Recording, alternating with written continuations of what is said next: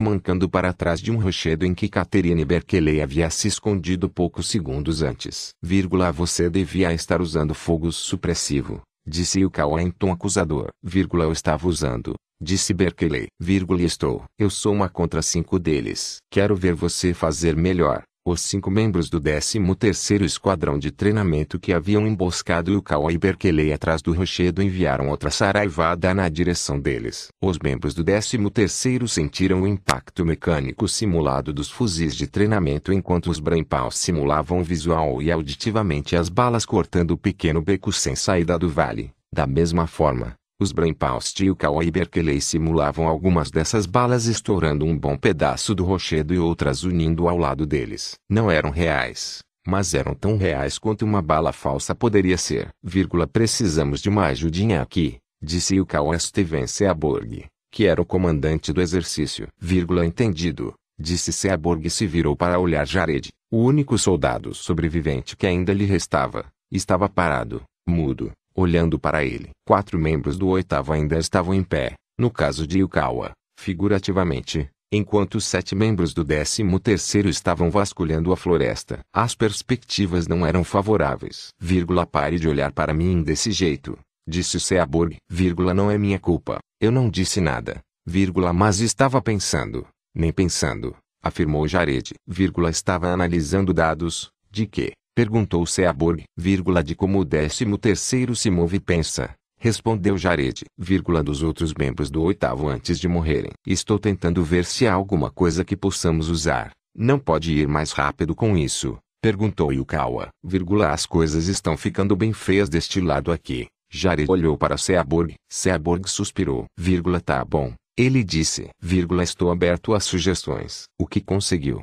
Vai achar que estou louco. Mas tem algo que notei. Até o momento, nenhum de nós ou deles está olhando muito para cima. Seaborg ergueu os olhos para a copa das árvores na floresta, observando a luz do sol atravessar as folhas de árvores terráqueas e seus equivalentes de fênix. Talos grossos como bambu se ramificavam em galhos impressionantes. Esses dois tipos de flores não concorriam geneticamente, eram naturalmente incompatíveis porque haviam se desenvolvido em mundos diferentes. Traço mas competiam por luz do sol, estendendo-se o máximo possível ao céu e se ramificando densamente para oferecer apoio às folhas e equivalentes a folhas para fazer seu trabalho fotossintético. Vírgula, não olhamos para cima porque não há nada lá além de árvores, disse Seaborg. Jared começou a contar segundos na cabeça. Quando chegou a sete, Seaborg disse, ah, ah, concordou Jared. Ele fez aparecer um mapa, vírgula, estamos aqui. Yukawa e Berkeley estão aqui. Há uma floresta inteira entre aqui e lá.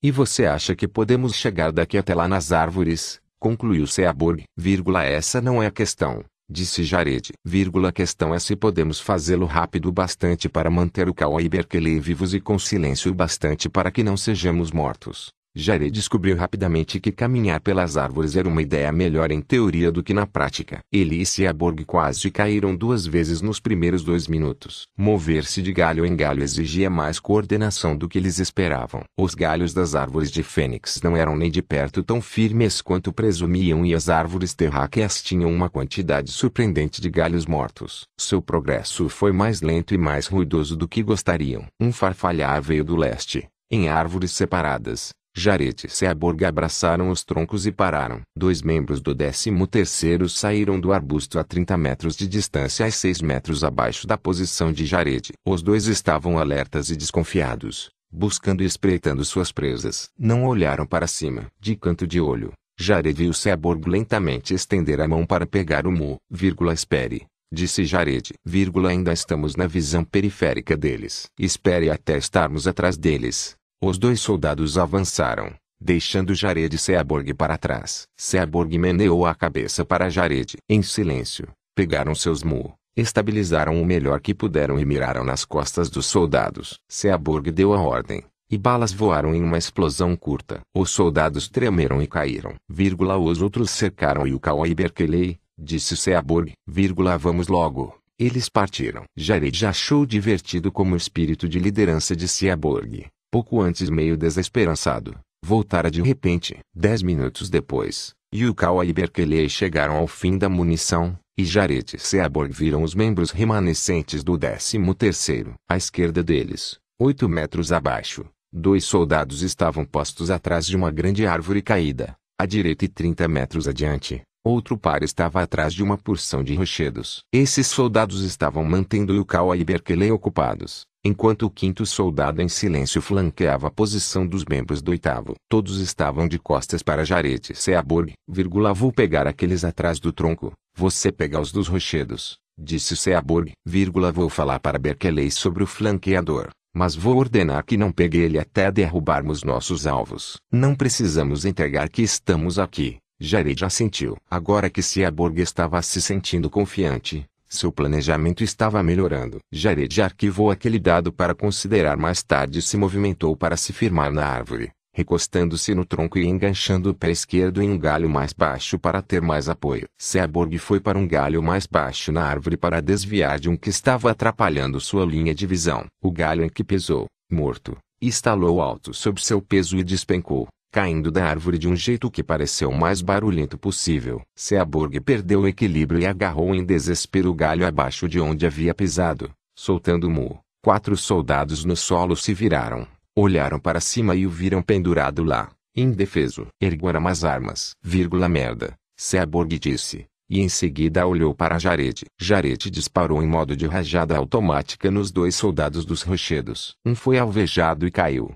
O outro mergulhou atrás das rochas. Jared girou e atirou nos soldados do tronco. Não os atingiu, mas os deixou confusos o bastante para que ele acionasse seu no modo de míssil teleguiado e disparasse no espaço entre os dois soldados. O foguete simulado salpicou os dois com estilhaços virtuais. Eles caíram. Jared se virou a tempo para ver a soldado remanescente no rochedo. Mirando, ele disparou um míssil teleguiado em sua direção quando ela puxou o gatilho. Jared sentiu as costelas ficarem tensas e doloridas enquanto seu traje de treinamento endurecia e derrubou seu mu. Havia sido atingido, mas o fato de ele não ter caído da árvore revelou que ele ainda estava vivo. Exercício de treinamento. Jared já estava tão cheio de adrenalina que achou que se mijaria todo. Vírgula uma ajudinha aqui, disse Seaborg, que estendeu a mão esquerda para Jared puxá-lo para cima bem quando o quinto soldado, que havia recuado, deu um tiro em seu ombro direito. O braço inteiro de Seaborg endureceu no traje, e ele soltou o galho do qual pendia. Jared agarrou em sua mão esquerda e o pegou antes que a queda começasse. A perna esquerda de Jared, ainda enganchada sob o galho,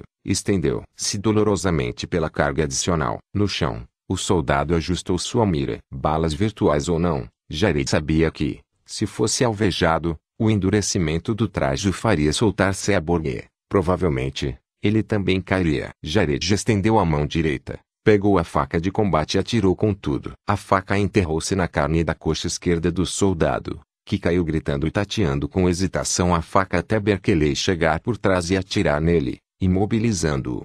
Oitavo vence o jogo de guerra. Jared ouviu Bray dizer, estou relaxando os trajes de treino agora para todos que ainda estão congelados. Próximo pareamento de jogo de guerra em 30 minutos. A pressão no flanco direito de Jared foi aliviada repentina e consideravelmente bem como o enrijecimento do traje de Seaborg. Jared puxou para cima e, em seguida, os dois desceram com cuidado até o chão da floresta para recuperarem as armas. Os membros não congelados do 13º estavam esperando por eles, afastando-se do colega de esquadrão, que ainda gemia no chão. Vírgula babaca, disse um deles, apontando diretamente para o rosto de Jared. Vírgula jogou uma faca no Charlie. Não era para tentar matar ninguém. É por isso que se chama jogo de guerra. Seaborg se pôs entre Jared e soldado. Vírgula, diga isso a seu amigo, cuzão. Ele disse, vírgula, se ele nos atingisse, eu teria caído oito metros sem maneira de controlar a queda. Ele não parecia muito preocupado com a minha morte,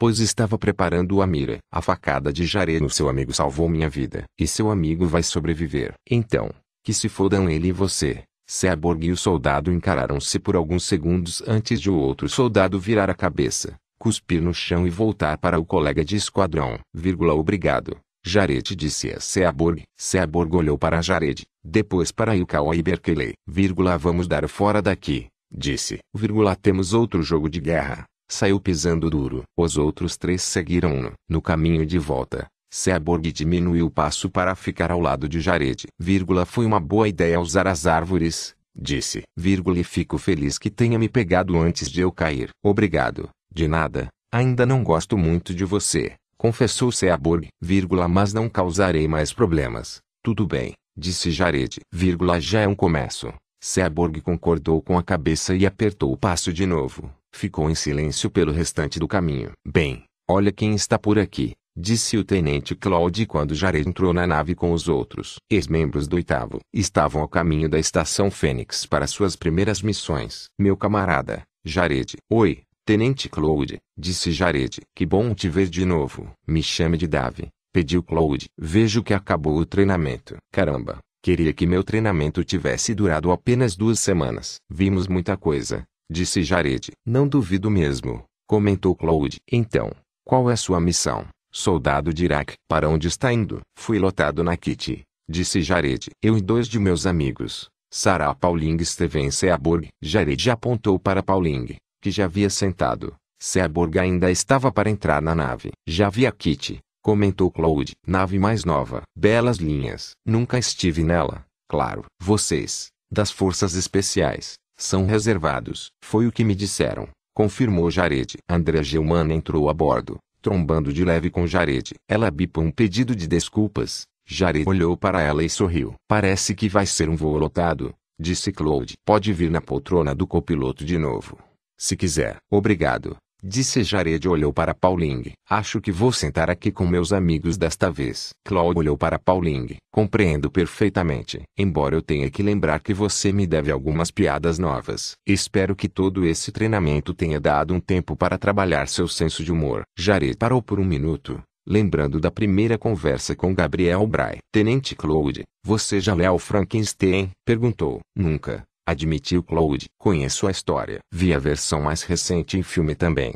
Não faz muito tempo. O monstro falava, me disseram ser o mais próximo do livro. O que achou dele? Quis saber Jared. Foi bom, disse Claude. A atuação era um pouco exagerada. Senti pena do monstro. E o personagem do Dr. Frankenstein era meio babaca. Por quê? Só curiosidade. Respondeu Jared e meneou a cabeça na direção do compartimento de passageiros que agora estava quase totalmente cheio. Todos nós lemos. Deu o que pensar. Ah, disse Claude. Entendi. Jared, vou dividir com você minha filosofia pessoal sobre seres humanos. Ela pode ser resumida em quatro palavras. Gosto de gente boa. Você parece gente boa. Não posso dizer que isso seja tudo o que importa para todo mundo, mas é o que importa para mim. É bom saber, disse Jared. Acho que minha filosofia tende a ir pelo mesmo caminho. Então vamos nos dar muito bem disse Claude. Mas agora, alguma piada nova? Acho que tenho algumas, respondeu Jared. Vamos falar em voz alta aqui, se não se importar. Disse o general Szilard a Jane Sagan. Os garçons ficam nervosos quando veem duas pessoas se encarando intensamente sem emitir nenhum som. Se não veem que estamos falando, se aproximam a cada minuto para ver se precisamos de alguma coisa. Acaba distraindo a gente. Como quiser. Aqueceu Sagan. Os dois sentaram-se na cantina de generais com Fênix girando sobre eles. Sagan se fixou no planeta. Zilard seguiu o olhar dela. É incrível, não é? Ele disse. É. É possível ver o planeta de qualquer portal na estação. Ao menos por algum tempo. Mas ninguém nunca olha. Disse Zilard. E daí a gente vem até aqui e não consegue parar de olhar. Ao menos eu não consigo. Ele apontou para a cúpula de vidro que os cercava. Esta cúpula foi um presente. Sabia, Sagan negou com a cabeça. Os alas nos deram quando construímos esta estação. É de diamante, ela inteira. Disseram que era um diamante natural cortado de um cristal ainda maior que arrancaram do núcleo de um dos gigantes gasosos de seu sistema. Os alas eram engenheiros incríveis.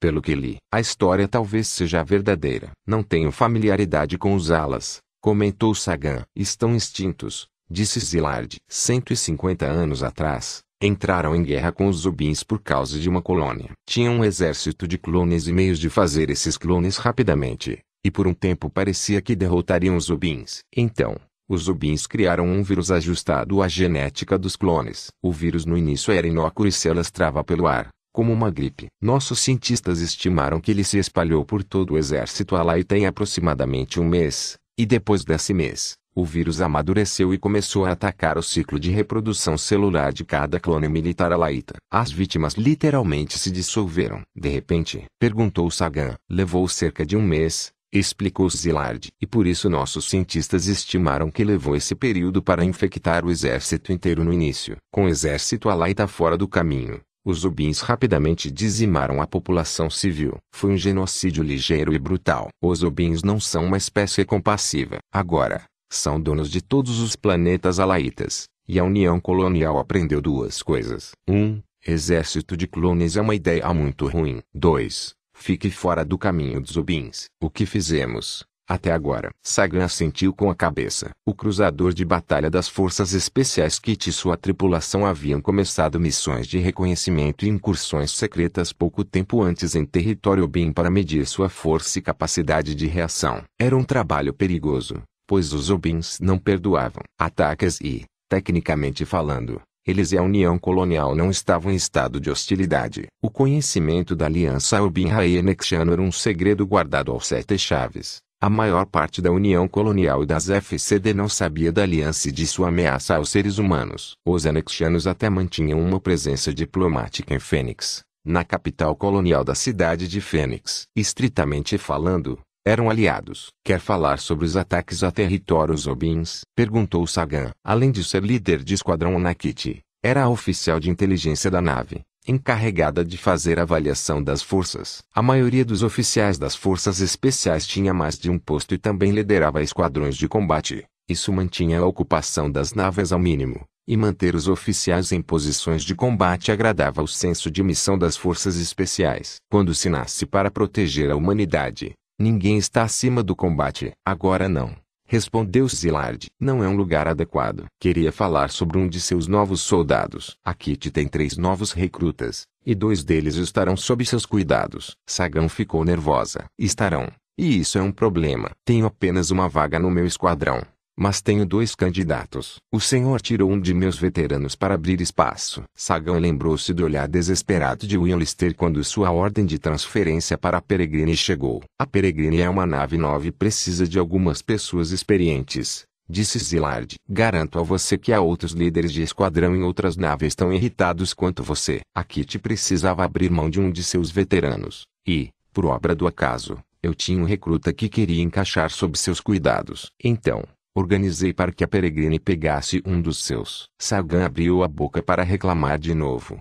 Mas pensou melhor e se calou, fervendo por dentro. Zilar observou as demonstrações de emoção no rosto. A maioria dos soldados das forças especiais teria dito a primeira coisa que lhes viesse à cabeça. Uma característica por não ter tido as gentilezas que sociais enfiadas na cabeça durante toda a infância e adolescência. O autocontrole de Sagan era um dos motivos pelos quais chamara a atenção de Zilard, além de outros fatores. De que recruta estamos falando? Finalmente perguntou Sagan. Jaret Dirac, disse Zilard. O que tem de tão especial nele? Quis saber Sagan. Ele carrega o cérebro de Charles Butin, revelou Zilard observou de novo como Sagan se esforçava para refrear uma resposta imediata e visceral. E o senhor acha que isso é uma boa ideia? Foi o que acabou saindo da boca de Sagan. Vai melhorar, disse Zilard e repassou o arquivo confidencial inteiro de Dirac, complementado com material técnico. Sagan ficou em silêncio, digerindo o material. Zilard observou a oficial subalterna. Depois de um minuto,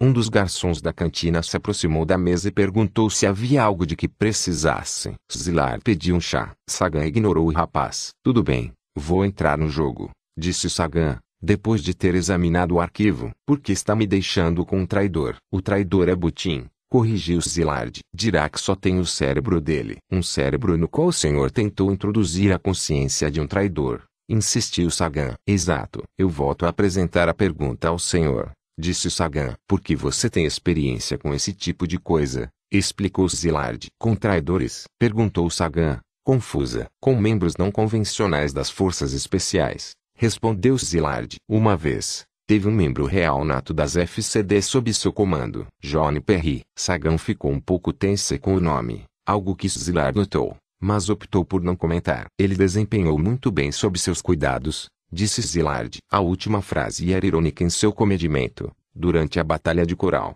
Perry carregou o corpo inconsciente ferido de Sagan por várias centenas de metros dentro do campo de batalha para deixá-la sob cuidados médicos, e em seguida localizou uma peça-chave de tecnologia inimiga enquanto o prédio ruía ao redor dele. O crédito todo é de Perry, não meu, retrucou Sagan. Zilard sentiu outra onda de emoções de Sagan ao mencionar o nome de Perry. Mas de novo deixou passar. Você é muito modesta, Disse Zilard e fez uma pausa quando o garçom entregou o chá. Minha questão é que dirá que representa algo um tanto híbrido. Continuou. É das forças especiais. Mas também pode ser outra coisa. Quero alguém que tenha experiência com outra coisa. Outra coisa. Repetiu Sagan. General, pelo que eu entendo, o senhor acredita que a consciência de Butin está realmente dentro de Dirac em algum lugar? Eu não disse isso. Respondeu Zilard, em um tom que sugeria que talvez tivesse dito. Sagan considerou e abordou o sugerido em vez do exprimido. O senhor tem ciência, claro, de que a próxima série de missões da Kitty terá enfrentamento com os Raiz e os Enexianos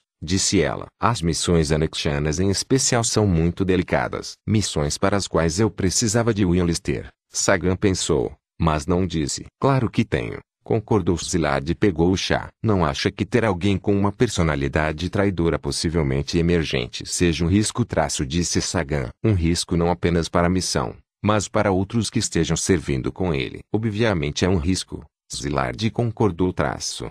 Por isso confio em sua experiência para lidar com a situação. Mas ele também pode se revelar um tesouro de informações essenciais, que também precisarão ser processadas. Além de tudo, você é uma oficial de inteligência. É o oficial ideal para esse soldado. O que Crick tem a dizer sobre isso? Perguntou Sagan, referindo-se ao Major Crick, o comandante da Kit. Ele não disse nada sobre a questão porque eu não lhe contei. Respondeu Zilard. Este é um material de acesso restrito. E eu decidi que a restrição se aplicava a ele também. Ele sabe apenas que tem três novos soldados. Não gosto disso, disse Sagan. Não gosto nem um pouco disso. Não pedi para você gostar, retrucou Zilard. Estou dizendo para lidar com isso. Ele bebericou o chá. Não quero que ele tenha um papel essencial em nenhuma das missões em que tenhamos que lidar com os raiz ou Zenexianos. Disse Sagan. Não vai tratá-la de forma diferente de nenhum outro soldado sob seu comando. Exigiu Zilard. Então, ele pode ser morto como qualquer outro soldado. Para o seu bem, é melhor torcer para que não seja por fogo amigo, disse Zilard, abaixando a xícara. Sagan ficou em silêncio de novo. O garçom se aproximou. Impaciente, Zilard dispensou com um aceno. Quero mostrar este arquivo para uma pessoa, disse Sagan, apontando para a própria cabeça. É confidencial, por motivos óbvios, avisou Zilard. Todos que precisam saber sobre ele já sabem. E não queremos espalhá-lo para qualquer um. Mesmo Dirac não sabe sobre a própria história. Queremos manter as coisas como estão. Está me pedindo para assumir um soldado com potencial de ser um risco de segurança imenso traço disse Sagan. O mínimo que pode fazer é deixar que eu me prepare. Conheço um especialista em função cerebral humana e integração via brainpal. Acho que as ideias dele sobre esse assunto poderiam ser úteis. Zilard considerou o pedido. É alguém em quem você confia, disse. Posso confiar nele para esse assunto afirmou Sagan. Sabe o nível de autorização de segurança dele? Perguntou Zilard. Sei. É alto o suficiente para lidar com algo assim? Bem, disse Sagan. É aí que as coisas ficam interessantes. Olá, Tenente Sagan, disse o administrador Kainen, no idioma da tenente. A pronúncia era péssima, mas não era culpa de Kainen. Sua boca não era bem formada para a maioria dos idiomas humanos. Olá, administrador, disse Sagan. Está aprendendo nosso idioma? Sim, confirmou Kainen. Tive tempo para aprender e pouco o que fazer. Kainen apontou um livro, escrito em Kan, o idioma predominante Raei, aninhado próximo a um tabulete. Apenas dois livros aqui em Khan. Tinha opção de um livro de ensino de idioma ou um livro sobre religião. Escolhi o de idioma. A religião humana é. Kainen procurou em seu pequeno vocabulário de palavras do idioma humano. Ponto. Mais difícil. Saga meneou a cabeça para o tabulete. Agora que o senhor tem um computador, deveria ter mais opções de leitura. Sim, disse Kainen. Obrigado por me trazer isso. Me deixa feliz. Por nada, disse Sagan. Mas o computador vai ter um preço. Eu sei, disse Kainen. Eu li os arquivos que você me pediu para ler. É? perguntou Sagan. Preciso mudar para Kane, disse Kainen. Não tenho muitas palavras do seu idioma. Tudo bem. Assentiu Sagan. Analisei em profundidade os arquivos relativos ao soldado de Iraque, disse Kainen, no idioma Kane, de consoantes ríspidas, mas breves. Charles Butin foi um gênio por encontrar uma maneira de preservar a onda de consciência fora do cérebro. E vocês são idiotas pela maneira que tentaram enfiar essa consciência de volta. Idiotas, disse Sagan e abriu um sorriso mínimo, enquanto a tradução da palavra incano vinha de um pequeno alto-falante preso a um cordão de segurança ao redor do pescoço. É sua avaliação profissional ou apenas um comentário opinativo? Os dois. Respondeu Kainen. Pode me dizer por quê? Pediu Sagan. Kainen se moveu para enviar os arquivos de seu tablete para ela. Mas Sagan segurou a mão do cientista. Não preciso de detalhes técnicos. Só quero saber se se dirá que vai ser um perigo para minhas tropas e minha missão. Tudo bem, disse Kainen, e fez uma pausa momentânea. O cérebro, mesmo humano, é como um computador. Não é uma analogia perfeita, mas funciona para o que vou dizer. Computadores têm três componentes para sua operação: o hardware, o software e o arquivo de dados. O software roda no hardware, e o arquivo roda no software. O hardware não pode abrir o arquivo sem o software. Se colocar um arquivo em um computador que não tem o software necessário, tudo o que ele pode fazer é armazenar o arquivo. Está me entendendo? Até aqui. Sim. Respondeu Sagan. Ótimo. Disse Kainen. Ele estendeu a mão e tocou a cabeça de Sagan. Ela suprimiu a vontade de arrancar o dedo do Raei fora. Acompanhe. O cérebro é o hardware. A consciência é o arquivo. Mas para o seu amigo Dirac, falta o software. Qual software? Questionou Sagan. Lembrança. Disse Kainen. Experiência. Atividade sensorial. Quando vocês puseram a consciência de Butin em seu cérebro, faltava a esse cérebro a experiência para que ela fizesse sentido. Se essa consciência ainda estiver no cérebro de Dirac, o que é um grande se, está isolada e não há maneira de acessá-la. Soldados das forças especiais recém-nascidos têm a consciência a partir do momento em que são despertados disse Sagan. Mas também nos faltam experiência e lembrança. Essa não é a consciência que eles vivenciam, disse Kainen. E Sagan conseguiu sentir o nojo na voz do cientista. Seu maldito Brainpal força a abertura de canais sensoriais artificialmente e oferece a ilusão de consciência. E seu cérebro sabe disso. Kainen apontou de novo para o tablete. Seu pessoal me deu um acesso bastante grande à pesquisa sobre cérebro e Brainpal. Sabia disso. Sabia confessou Sagan. Eu pedi para que deixassem o senhor olhar qualquer arquivo que precisasse para me ajudar. Porque você sabe que eu sou um prisioneiro para o resto da vida,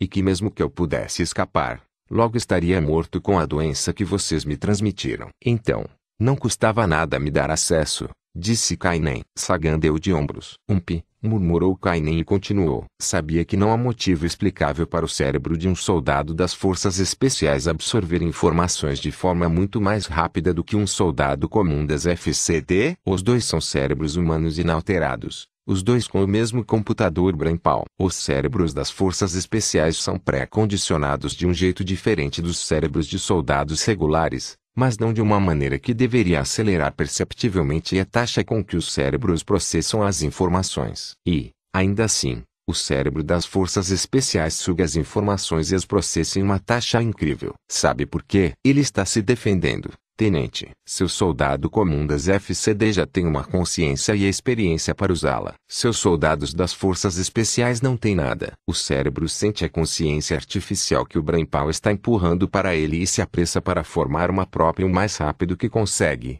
antes que a consciência artificial deforme permanentemente ou mate. Nenhum soldado das forças especiais morreu por conta de seu Brainpal, disse Jane. Ah, não, não no momento. Disse Kainen. Mas eu me pergunto o que você encontraria se voltasse o suficiente no passado. O que o senhor sabe? Perguntou Sagan. Não sei de nada. Disse Kainen com gentileza. É mera especulação. Mas a questão é que aqui não se pode comparar o despertar das forças especiais com consciência ou com o que vocês tentaram fazer com o soldado de Iraque. Não é a mesma coisa, nem de longe. Sagan mudou de assunto. O senhor disse que é possível que a consciência de Butin nem esteja mais no cérebro de Dirac. É possível, confirmou Kainen. A consciência precisa de estímulo. Sem ele, ela se dissipa. É um dos motivos porque é quase impossível manter um padrão de consciência coerente fora do cérebro, e Butin é um gênio por fazê-lo. Minha suspeita é de que, se a consciência de Butin estava lá dentro, já vazou,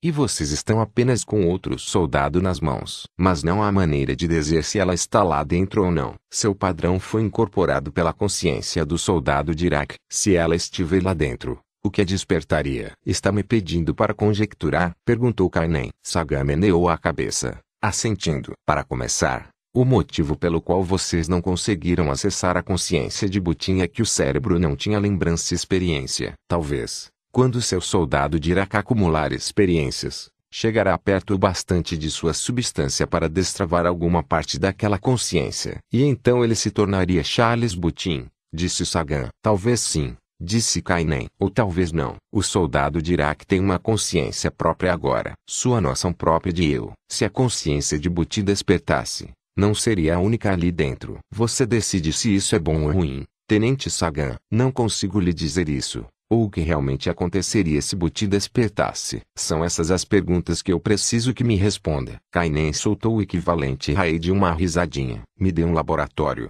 disse. Então, talvez eu possa lhe dar algumas respostas. Pensei que tinha dito que nunca nos ajudaria, disse Sagan. Kainen voltou ao idioma humano. Muito tempo para pensar, disse ele. Muito tempo. Aulas de idioma não suficientes. E então, de volta ao Khan. E isso não ajuda vocês contra o meu povo. Mas ajuda você. A mim? Questionou Sagan. Sei por que me ajudou dessa vez. Eu subornei com acesso ao computador, porque me ajudaria mais ainda. Eu fiz do senhor um prisioneiro, e me assolou com uma doença que vai me matar se eu não receber uma dose diária de antídoto de meus inimigos. Lembrou Kainen. Ele esticou a mão até a mesa curta moldada na parede da cela e puxou um pequeno injetor. Meu remédio. Eles deixam que eu me automedique. Uma vez, Decidi não injetar para ver se me deixaria morrer. Ainda estou aqui, então já tenho a resposta. Mas primeiro me deixaram convulsionar no chão por horas. Assim como você fez. A propósito, nada disso explica por que quer me ajudar, disse Sagan. Porque você se lembrou de mim, disse Kainen. Para todos os outros, eu sou apenas um de seus muitos inimigos, quase indigno de receber um livro para impedir que eu enlouqueça de tédio. Um dia, Simplesmente poderiam esquecer meu antídoto e me deixar morrer, e tudo continuaria o mesmo para eles. Você ao menos me vê como alguém de valor. No universo muito pequeno em que vivo agora, isso torna você minha única e melhor amiga, por mais inimiga que seja. Sagan encarou Kainen, lembrando-se da arrogância dele na primeira vez em que se encontraram. Era patético e covarde agora, e aquilo atingiu Sagan como a coisa mais triste que já tinha visto. Desculpe, disse ela, e ficou surpresa com a palavra que saiu de sua boca. Outra risadinha raí de Kainen. Estávamos planejando destruir seu povo, tenente, disse Kainen. E talvez ainda o façamos. Não precisa se sentir tão culpada. Sagan não tinha nada a dizer. Sinalizou ao oficial carcereiro que estava pronta para ir embora.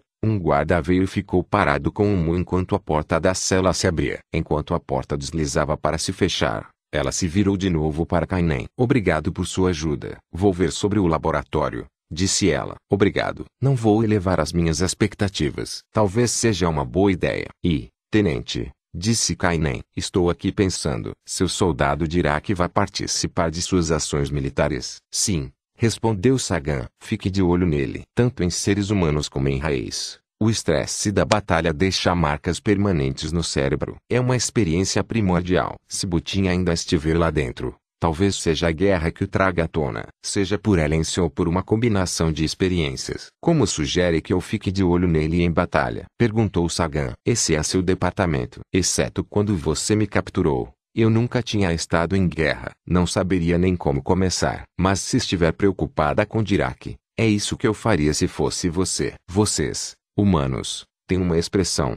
Mantenha seus amigos próximos e seus inimigos mais próximos ainda. Parece que seu soldado dirá que poderia ser os dois. Eu manteria muito próximo mesmo. Aqui te pegou o cruzador Rain num cochilo. O salto espacial era uma tecnologia sensível. Possibilitava viagem interestelar em vez de impulsionar as naves mais rápido que a velocidade da luz. O que era impossível, perfurar o espaço-tempo e enfiar espaçonaves ou qualquer coisa equipada com salto espacial, em qualquer ponto dentro daquele universo que os usuários do salto espacial em questão desejassem. Na verdade, isso não era exatamente verdade. Em uma escala logarítmica, a viagem de salto espacial ficava menos confiável quanto mais espaço houvesse entre o ponto de início e o ponto de destino. A causa, chamada de problema de horizonte do salto espacial, não era totalmente compreendida, mas tinha como resultado a perda de naves e tripulações. Isso segurou os seres humanos e outras raças que usavam salto espacial na mesma vizinhança interestelar de seus planetas nativos. Se uma raça quisesse manter o controle de suas colônias, como sempre acontecia, sua expansão colonial era regulada pela esfera definida pelo horizonte do salto espacial. Em certo sentido, essa questão era secundária Graças à intensa concorrência por territórios na vizinhança em que vivia a humanidade, nenhuma raça inteligente, exceto uma, tinha um alcance que se aproximasse de seu respectivo horizonte de salto espacial. A exceção eram os consus, cuja tecnologia era tão avançada frente a outras raças no espaço local que permanecia uma incógnita se usavam mesmo o salto espacial. Entre as muitas peculiaridades do salto espacial que precisavam ser toleradas se fosse necessário usá-lo estavam suas necessidades de partida e chegada. Ao partir, o salto espacial precisava de um espaço-tempo relativamente vazio, o que significava que o salto espacial podia ser ativado somente quando a nave usuária estivesse bem fora do poço de gravidade de planetas próximos. Isso exigia viajar no espaço usando propulsores. Mas, na chegada, uma nave que usasse o salto espacial podia se aproximar o máximo de um planeta quanto quisesse. Podia até mesmo, teoricamente, chegar à superfície de um planeta, se um piloto confiante o bastante em sua capacidade pudesse ser encontrado para fazê-lo. Embora aterrissar uma espaçonave em um planeta com a navegação de salto espacial fosse oficial e veementemente desencorajado pela União Colonial, as forças coloniais de defesa reconheciam o valor estratégico de chegadas repentinas e inesperadas. Quando a Kitty chegou sobre o planeta que seus colonos humanos chamaram de Gettysburg, emergiu dentro de zero, 25 segundo luz do cruzador Raei e com seus canhões eletromagnéticos duplos aquecidos e prontos para disparar. Levou menos de um minuto para a tripulação que cuidava dos canhões preparados da Kitty se orientar e mirar o cruzador desafortunado, que apenas no fim pôde ser visto tentando reagir, e os projéteis magnetizados dos canhões precisaram de menos de 2 a 3 segundos para percorrer a distância entre a Kitty e sua presa. A simples velocidade dos projéteis da arma foi mais que suficiente para perfurar a carapuça da nave Raei e entrar nela como uma bala na manteiga cremosa. Mas os designers de projéteis não haviam parado por aí. Eles eram feitos para explodir ao mínimo contato com matéria. Uma fração infinitesimal de segundo depois de os projéteis terem penetrado a nave Raei, eles se fragmentaram, e os estilhaços se desviaram loucamente em relação à trajetória inicial, transformando-os na explosão de escopeta mais rápida do universo. O gasto de energia exigido para a mudança dessas trajetórias era naturalmente imenso e reduziu consideravelmente os estilhaços. No entanto, eles tinham energia de sobra, ou seja, Cada estilhaço simplesmente teve mais tempo para danificar a nave Raei antes de sair da embarcação e começar uma jornada longa e restrita pelo espaço. Graças às posições relativas da kit do cruzador Raei, o primeiro projétil do canhão eletromagnético atingiu o cruzador adversário de frente a este bordo. Os fragmentos desse projétil fizeram um percurso diagonal para cima, mastigando de forma não tão limpa vários andares da nave transformando um bom número de membros da tripulação de raiz em uma névoa sanguinolenta. O buraco de entrada desse projétil tinha sido um círculo liso de 17 centímetros de largura. O de saída era disforme e tinha 10 metros de largura com um jorro de metal, carne e atmosfera estourando silenciosamente no vácuo. O segundo projétil do canhão eletromagnético entrou na esteira do primeiro, seguindo uma direção paralela, mas não se fragmentou. Seu buraco de saída foi apenas um pouco mais largo que o de entrada. A falha aconteceu devido ao rompimento de um dos propulsores da nave Raei. Os controles de danos automáticos do cruzador derrubaram tabiques, isolando o propulsor danificado, e precisaram desativar dois outros motores para evitar uma falha em cascata. A nave foi posta em regime de alimentação emergencial, que oferecia apenas um mínimo de opções ofensivas e defensivas nenhuma das quais seria eficaz contra a Kitty. A Kitty, com sua energia parcialmente drenada, mas recarregando, pelo uso dos canhões eletromagnéticos, selou o destino lançando cinco mísseis nucleares táticos convencionais sobre o cruzador Raei. Levaram menos de um minuto para chegar ao cruzador, mas a Kitty agora tinha tempo de sobra. O cruzador era a única nave Raei na área. Um pequeno brilho saiu da nave inimiga. O cruzador condenado estava lançando um drone de salto, projetado para rapidamente alcançar a distância de salto e deixar o restante das forças militares raiz saberem o que havia acontecido ali. A Kitty lançou um sexto e último míssil na direção do drone, que foi alcançado e destruído a menos de 10 mil quilômetros da distância de salto. Quando os raiz descobrissem sobre seu cruzador, a Kitty já estaria anos-luz dali. Naquele momento, o cruzador Rae era um campo de destroços em expansão, e a Tenente Sagan e seu segundo pelotão foram liberados para sua parte da missão. Jared tentou acalmar o nervosismo da primeira missão, assim como o medo tênue que vinha com as sacudidas da nave de transporte de tropa que descia na atmosfera de Gettysburg. Tentou isolar as distrações e concentrar energias. Daniel Harvey, sentado ao lado dele, estava dificultando esse empenho. Vírgula malditos colonos clandestinos, disse Harvey quando a nave de transporte de tropa mergulhou na atmosfera. Vírgula, eles saem e constroem colônias ilegalmente e depois vêm chorando quando a porra de outra espécie chega botando na bunda deles. Relaxa, Harvey, disse Alex. Vírgula, isso só vai te causar enxaqueca. O que queria saber é como esses merdas conseguem chegar a esses lugares. Comentou Harvey. Vírgula, União Colonial não traz os caras até aqui. E não se pode ir a lugar nenhum sem permissão da UC. Claro que se pode, disse Roentgen. O UC não controla toda a viagem interestelar, apenas as que os seres humanos fazem. Esses colonos são seres humanos, Einstein, disse Hervey. E, contestou Julie Einstein. Me deixe fora disso.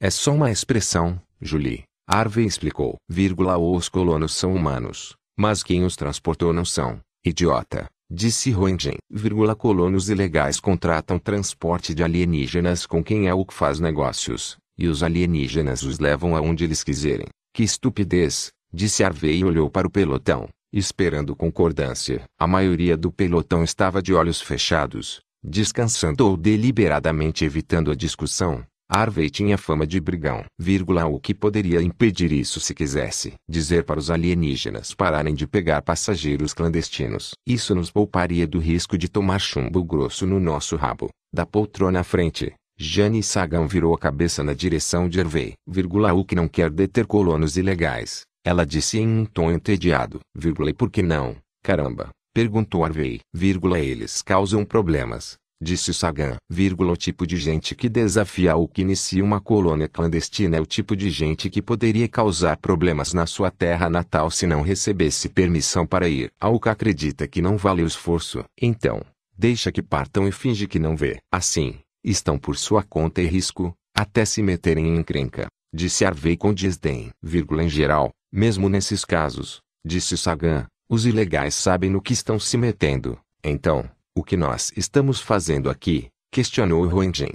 Não que eu esteja tomando partido de Harvey, mas é fato que são colonos clandestinos, ordens, disse Sagan antes de fechar os olhos, encerrando a discussão. Harvey bufou e estava prestes a retrucar quando a turbulência de repente ficou bem forte. Vírgula, parece que os raios no solo acabaram de ver que estamos aqui em cima. Chad Jassisi disse do assento do piloto. Vírgula, temos mais três mísseis a caminho. Segurem-se. Vou tentar queimá-los antes que cheguem muito perto. Vários segundos depois veio um zumbido baixo, denso. O maser defensivo da nave de transporte foi acionado para lidar com os mísseis. Vírgula, por que não esmagamos esses caras daqui da órbita? Perguntou Harvey. Vírgula, já fizemos isso antes. Há humanos lá embaixo. Não, disse Jared, arriscando um comentário. Vírgula, eu acho que queremos evitar o uso de táticas que os firam ou matem. Harvey deu uma olhada das mais rápidas para Jared e mudou de assunto. Jared olhou para Sarah Pauling, que deu de ombros. Na semana em que foram incluídos no segundo pelotão,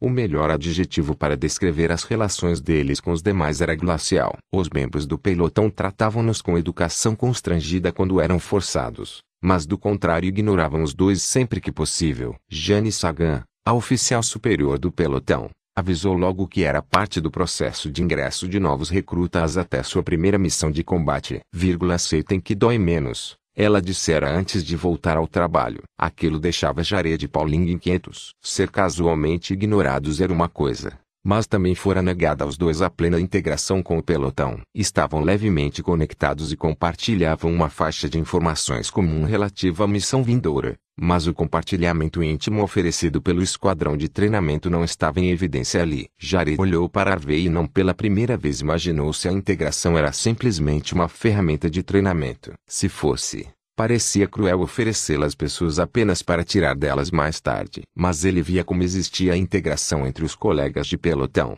movimentos e ações sutis que sugeriam um diálogo comum não falado e uma consciência sensorial além dos próprios sentidos. Jared e Paulinho ansiavam por isso, mas também sabiam que sua ausência era um teste para ver como eles reagiriam. Para combater a falta de integração com seu pelotão, a integração de Jared e Pauling era íntima de uma maneira defensiva. Passavam tanto tempo na cabeça um do outro que, no fim da semana, apesar de sua afeição mútua, ficavam quase enjoados um do outro. Descobriram que era possível haver integração. Demais. Os dois diluíram um pouco esse compartilhamento convidando Steven Seaborg para se integrar informalmente com eles. Seaborg, que estava recebendo o mesmo tratamento gelado do primeiro pelotão, só que sem colegas de treinamento para lhe fazer companhia. Aceitou a oferta com uma gratidão quase patética. Jared olhou para Jane Sagan e imaginou se a líder do pelotão toleraria manter ele e Sarah não integrados durante a missão. Parecia perigoso. Para si e para Pauling, pelo menos. Como se reagisse aos pensamentos dele. Sagan ergueu os olhos para ele e falou, vírgula tarefas, ela disse e enviou o mapa da pequenina colônia de Gettysburg ao pelotão com suas tarefas sobrepostas. Lembre-se de que é varrer e limpar. Não houve atividade de drones de salto. Então ou estão todos mortos ou estão todos escondidos onde não podem mandar mensagens para fora do planeta. A ideia é exterminar os raios com o mínimo de dano estrutural à colônia possível. E eu disse mínimo, Harvey, encarando enfaticamente o soldado, que se remexeu desconfortável. Vírgula, não me importo se estourarem coisas quando necessário, mas nada que destruirmos pode fazer o falta para esses colonos, que, questionou Roentgen. Está falando sério que vamos deixar essas pessoas ficarem, se ainda estiverem vivas, são clandestinos. Respondeu Sagan. Vírgula, não podemos forçá-los a agir de forma inteligente. Bem, poderíamos forçá-los, comentou Harvey. Vírgula, não vamos forçá-los disse Sagan. Temos gente nova debaixo da asa. Roentgen, você será responsável por Pauling. Eu levo Dirac. O restante de vocês, em pares, para suas missões. Aterrissamos aqui. Uma pequena zona de aterrissagem iluminada. Vírgula, e vou deixar que usem a criatividade para chegar aonde precisam. Lembre-se de observar o entorno e o inimigo. Vocês estão olhando por todos nós, ou ao menos alguns de nós, disse Paulinho em modo privado a Jared. Em seguida, os dois sentiram a onda sensorial da integração, a hiperconsciência de ter tantos pontos de vista sobrepostos no próprio. Jared se segurou para controlar um suspiro. Vírgula não se mele todo, disse Harvey. E houve uns poucos bipes de humor no pelotão. Jared ignorou e mergulhou no gestalt emocional e informacional oferecido pelos colegas de pelotão. A confiança em suas capacidades para enfrentar os reis. Um substrato de planejamento prévio de seus caminhos aos destinos de missão. Uma empolgação ambiciosa, tensa e sutil que parecia ter pouco a ver com o combate iminente, e a sensação comum e compartilhada de que tomar cuidado para manter estruturas intactas era inútil, pois os colonos quase certamente já estavam mortos. Vírgula atrás de vocês, Jared ouviu Sarah Pauling dizer, e ele e Jane Sagan viraram-se e atiraram ao mesmo tempo em que recebiam a imagem e os dados do ponto de vista distante de Pauling, de três soldados. Raiz se movendo silenciosamente, mas não invisíveis, ao redor de um pequeno prédio de uso geral para emboscar a dupla. O trio saiu sob uma chuva de balas de Jarete Sagan, um morreu na hora. Já os outros dois correram em direções diferentes. Jarete e Sagan rapidamente juntaram os pontos de vista dos outros membros do pelotão para ver quem poderia pegar um ou os dois soldados fugitivos. Todos os outros estavam ocupados, inclusive Pauling, que havia voltado à tarefa principal de descobrir um franco atirador raei na beirada da colônia de Gettysburg. Sagan suspirou alto. Vírgula, pegue aquele lá, ela disse, saindo atrás do segundo. Vírgula, tente não morrer. Jared seguiu um soldado raei, que usava suas pernas poderosas como as de pássaro para ficar em vantagem considerável. Enquanto Jared corria para pegá-lo, o raei girou e atirou desenfreadamente com apenas uma das mãos no cabo de sua arma. O coice lançou a arma longe do alcance do Raei. As balas fizeram espirrar a terra bem à frente de Jared, que desviou para se proteger quando a arma bateu no chão. O Raei correu sem voltar para pegar a arma e desapareceu na garagem conjunta de veículos da colônia. Vírgula, acho que preciso de ajuda, disse Jared, na porta da garagem. Bem-vindo ao clube. Retrucou Harvey de algum lugar. Vírgula, esses desgraçados estão em vantagem de ao menos dois para um. Jared entrou na garagem. O olhar rápido mostrou que as únicas maneiras de sair eram uma porta naquela mesma parede da entrada e qualquer uma da série de janelas projetadas para ventilar a garagem. As janelas eram altas e pequenas, Parecia improvável que o Raí tivesse passado por uma daquelas. Ainda estava em algum lugar lá dentro. Jared se moveu para um lado e começou uma busca metódica na oficina. Uma faca saiu de um encerado sobre uma prateleira baixa e raspou a panturrilha de Jared. O tecido nanorobótico do uniforme militar de Jared endureceu onde a lâmina da faca havia feito contato. Jared não sofreu um arranhão, mas o susto a se movimentar fez com que tropeçasse. Ele caiu esparramado no chão. O tornozelo torceu-se e o mu voou da mão. O Raê saiu cambaleando do esconderijo antes que Jared pudesse pegar a arma. Passou sobre Jared e empurrou o Mu com o punho que ainda segurava a faca. O Mu ficou fora do alcance de Jared, e o Raê apunhalou no rosto, cortando com selvageria na bochecha e arrancando Smart Blood. Jared gritou. O Raê saiu aos tropeços em direção ao Mu. Quando Jared se virou, o Raí já estava com o mu apontado para ele e os dedos alongados na coronha e no gatilho. Jared ficou paralisado. O Raí grasnou alguma coisa e puxou o gatilho. Nada. Jared se lembrou de que o mu era ligado a seu brampal. Não dispararia com um não-humano. Ele abriu um sorrisinho aliviado. O Raí grasnou de novo e bateu o mu com força no rosto de Jared, rasgando mais a bochecha já cortada. Jared berrou e tentou se afastar com dor. O Raí jogou o mu sobre uma prateleira alta longe do alcance dos dois. Estendeu a mão para um balcão e agarrou um semi-eixo, avançando sobre Jared, golpeando com violência. Jared bloqueou o golpe com o braço. Seu uniforme endureceu de novo. Mas o impacto fez seu braço doer. No próximo golpe, ele agarrou o semi-eixo, mas errou ao avaliar a velocidade do ataque. A peça metálica desceu contudo sobre seus dedos, quebrando ossos nos dedos anular e médio da mão direita e se enterrando no braço. O rei puxou o ferro para o lado e acertou a cabeça de Jared, que caiu de joelhos, zonzo, torcendo novamente o tornozelo sobre o qual havia caído antes. Grog. Jared puxou a faca de combate com a mão esquerda, o rei chutou a mão com força, fazendo a faca voar para longe. Um segundo chute rápido acertou Jared no queixo, enterrando os dentes na língua fazendo o Smart Blood jorrar dentro da boca e sobre os dentes. O Raí empurrou, puxou a faca e se curvou para cortar a garganta de Jared. De repente, a mente de Jared ricocheteou de volta para uma sessão de treino com Sarah Pauling. Quando ela se sentou sobre ele com a faca em sua garganta ele disse que estava desconcentrado. Nesse momento, ele se concentrou. Jared puxou ar de repente e cuspiu uma bolota de Smart Blood no rosto e na faixa ocular do Raí. A criatura recuou, enojada dando a Jared o tempo necessário para instruir seu Brainpal a fazer com o Smart Blue no rosto do Raí o mesmo que o sangue fizera quando ingerido pelo inseto sanguessuga em Fênix. Entrar em combustão. O Raí berrou quando o Smart Blood começou a queimar em seu rosto e faixa ocular, derrubando a faca para poder bater no próprio rosto. Jared agarrou a faca e enterrou na lateral da cabeça do Raí. O alienígena soltou um cacarejo abrupto, surpreso, e caiu amolecido, de costas, no chão. Jared seguiu seu exemplo, deitando-se em silêncio, sem fazer nada além de descansar os olhos e se ver cada vez mais ciente do cheiro forte e cáustico de raí fumegante. Vírgula levante, disse alguém um tempo depois e empurrou-o com a ponta da bota. Jared se encolheu e olhou para cima. Era Sagan. Vírgula venha. Dirac.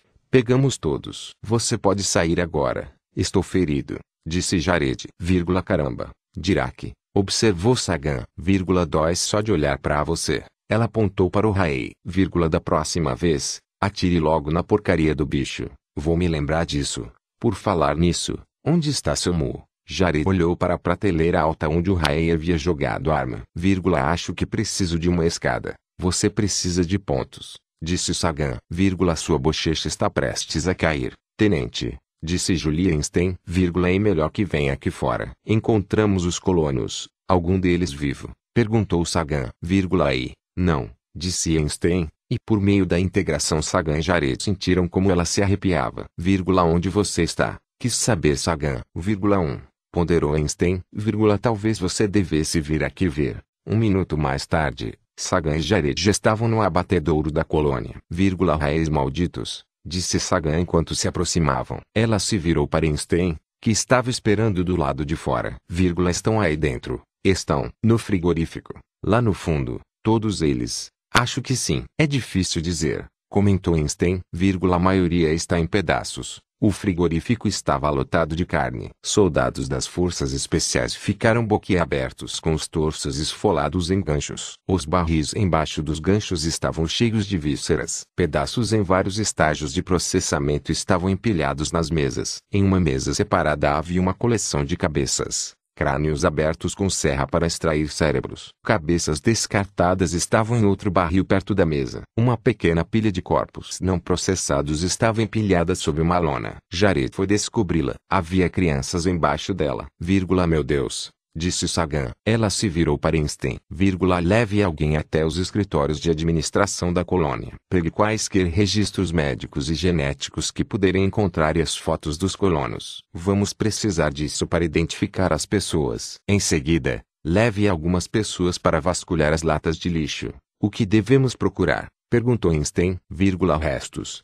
Disse Sagan, vírgula, qualquer um que os raiz já tenham comido. Jared ouviu Sagan dar ordens como um zumbido na cabeça. Ele se agachou e ficou encarando, mesmerizado, a pilha de corpos diminutos. No topo, estava o corpo de uma garotinha, feições de um elfo, relaxadas e bonitas. Ele estendeu a mão e tocou com gentileza o rosto da garota. Estava frio como gelo. Inexplicavelmente, Jared sentiu uma pontada de tristeza. Afastou-se, soltando uma mistura de soluço e ânsia. Daniel Harvey, que encontrou o frigorífico com Einstein, Aproximou-se de Jared. Vírgula, a primeira vez. Disse. Jared ergueu os olhos. Vírgula, o quê? Perguntou. Harvey apontou os corpos com o meneio de cabeça. Vírgula, é a primeira vez que vê crianças. Certo. Sim. É o que acontece conosco. Disse Harvey. Vírgula, a primeira vez que vemos colonos. Estão mortos. A primeira vez que vemos crianças. Estão mortas. A primeira vez que vemos uma criatura inteligente que não é humana.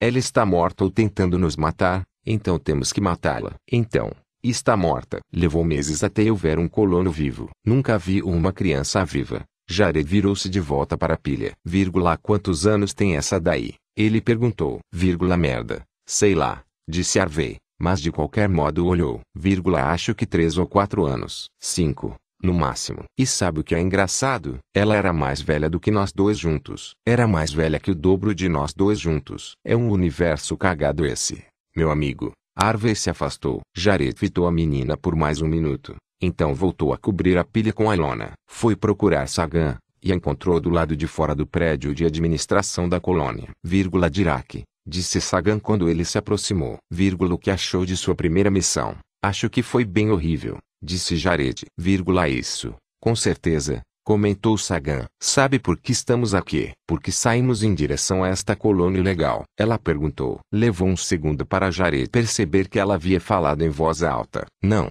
Ele respondeu da mesma forma. Porque o líder desta colônia era filho da secretária de Estado da União Colonial. Explicou Sagan. O idiota queria provar para a mãe que os regulamentos da União Colonial contra as colônias clandestinas eram uma afronta aos direitos civis. E são. Quis saber Jared. Sagan encarou Jared. Por que está perguntando? Só estou curioso. Talvez sejam. E talvez não. Disse Sagan. Mas, de qualquer maneira, o último lugar para provar esse tipo de coisa seria este planeta. Tem sido reivindicado pelos raiz há anos mesmo que não tivessem uma colônia aqui. Acho que o babaca pensou que, como é o que derrotou os Raes na última guerra, talvez os alienígenas se afastassem por medo de retaliação. Então, dez dias atrás, o satélite espião que colocamos sobre o planeta foi derrubado por aquele cruzador que destruímos. Mas antes disso o satélite tirou uma foto do cruzador. E aqui estamos. Que bagunça. Sagan deu uma gargalhada melancólica. Agora, tenho que voltar para aquela porra de frigorífico e conferir os cadáveres até encontrar o filho da secretária, disse ela. Então, terei o prazer de dizer a ela que os Raes picaram o filho e a família para comer. Família? Perguntou Jared. Mulher e filha. Quatro anos de idade. Jared teve um arrepio violento, pensando na garota da pilha. Sagan observou-o com atenção. Está bem? Estou, disse ele. Só me parece uma pena. A mulher e a criança são uma pena.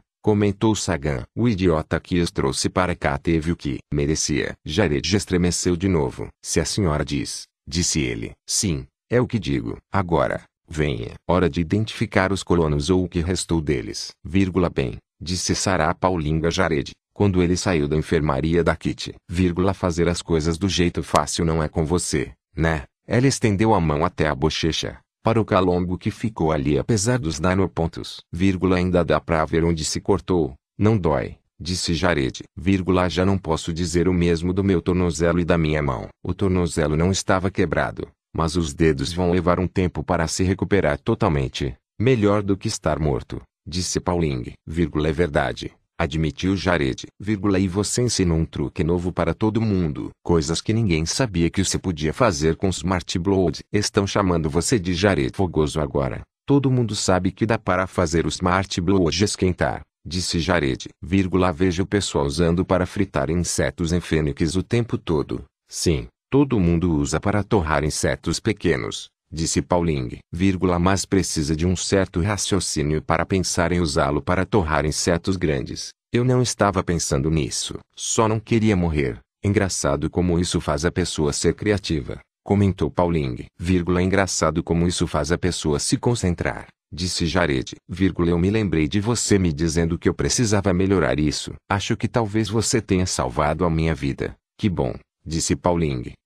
Tente retribuir o favor em algum momento. Jared parou de caminhar por um momento. Vírgula, que foi? Perguntou Pauling. Vírgula, sentiu isso. O que? Estou sentindo que quero muito fazer sexo.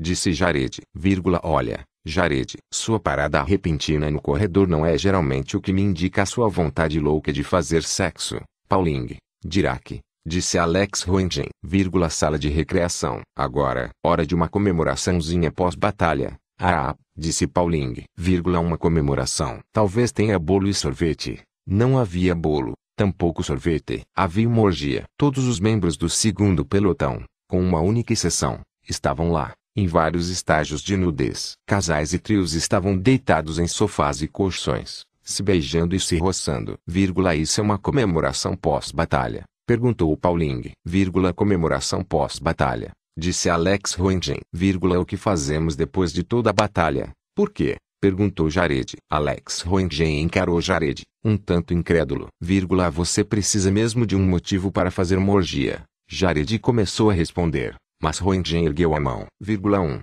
Porque passamos pelo Vale das Sombras e saímos do outro lado. E não há maneira melhor de se sentir vivo do que isso. E depois da merda toda que vimos hoje, Precisamos tirar isso da cabeça rápido. 2. Porque, por mais que sexo seja bom, e ainda melhor quando todo mundo com quem você está integrado está fazendo ao mesmo tempo, então, isso significa que vocês não vão desligar nossa integração? Perguntou Pauling. Ela disse aquilo como provocação, mas Jared sentiu um fio mínimo de ansiedade na pergunta. Vírgula não. Roentgen disse com gentileza, vírgula, vocês são dos nossos agora. E não é apenas sexo. É uma expressão mais profunda de comunhão e confiança. Outro nível de integração. Isso tem um cheiro de conversa fiada, disse Pauling, sorrindo. Roentgen enviou um bip alto e bem-humorado, bem. Sabem como é. Não vou negar que estamos nisso pelo sexo também. Mas veja você mesma. Ele estendeu a mão para Pauling, vírgula, podemos. Pauling olhou para Jared,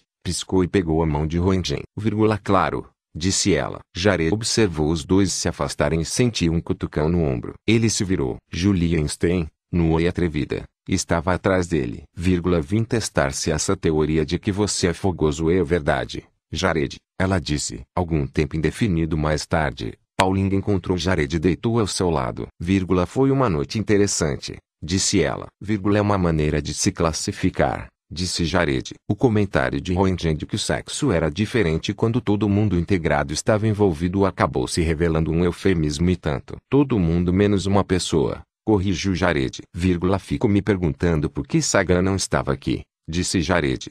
Alex disse que ela costumava participar, mas agora não participa mais comentou Pauling, parou depois de uma batalha em que quase morreu. Faz alguns anos. Alex disse que a participação é estritamente opcional. Ninguém se ressente dela por isso. Quando ela disse o nome Alex, Jared sentiu uma pontada aguda. Ele vislumbrou Roentgen e Pauling juntos antes, enquanto Einstein estava sobre ele. Vírgula é uma explicação, disse Jared, sem jeito. Pauling apoiou-se no braço dele. Vírgula você se divertiu com isso tudo. Ela perguntou. Vírgula, você sabe que sim. Respondeu Jared. Vírgula, eu sei. Pude sentir você na minha cabeça. É, e, ainda assim, não parece inteiramente feliz. Disse Pauling. Jared deu de ombros. Vírgula, não sei dizer porquê. Pauling se aproximou. Beijando Jared de leve. Vírgula, fica uma graça quando está com ciúmes, disse ela. Vírgula, não quis ficar enciumado. Ninguém quer ficar enciumado,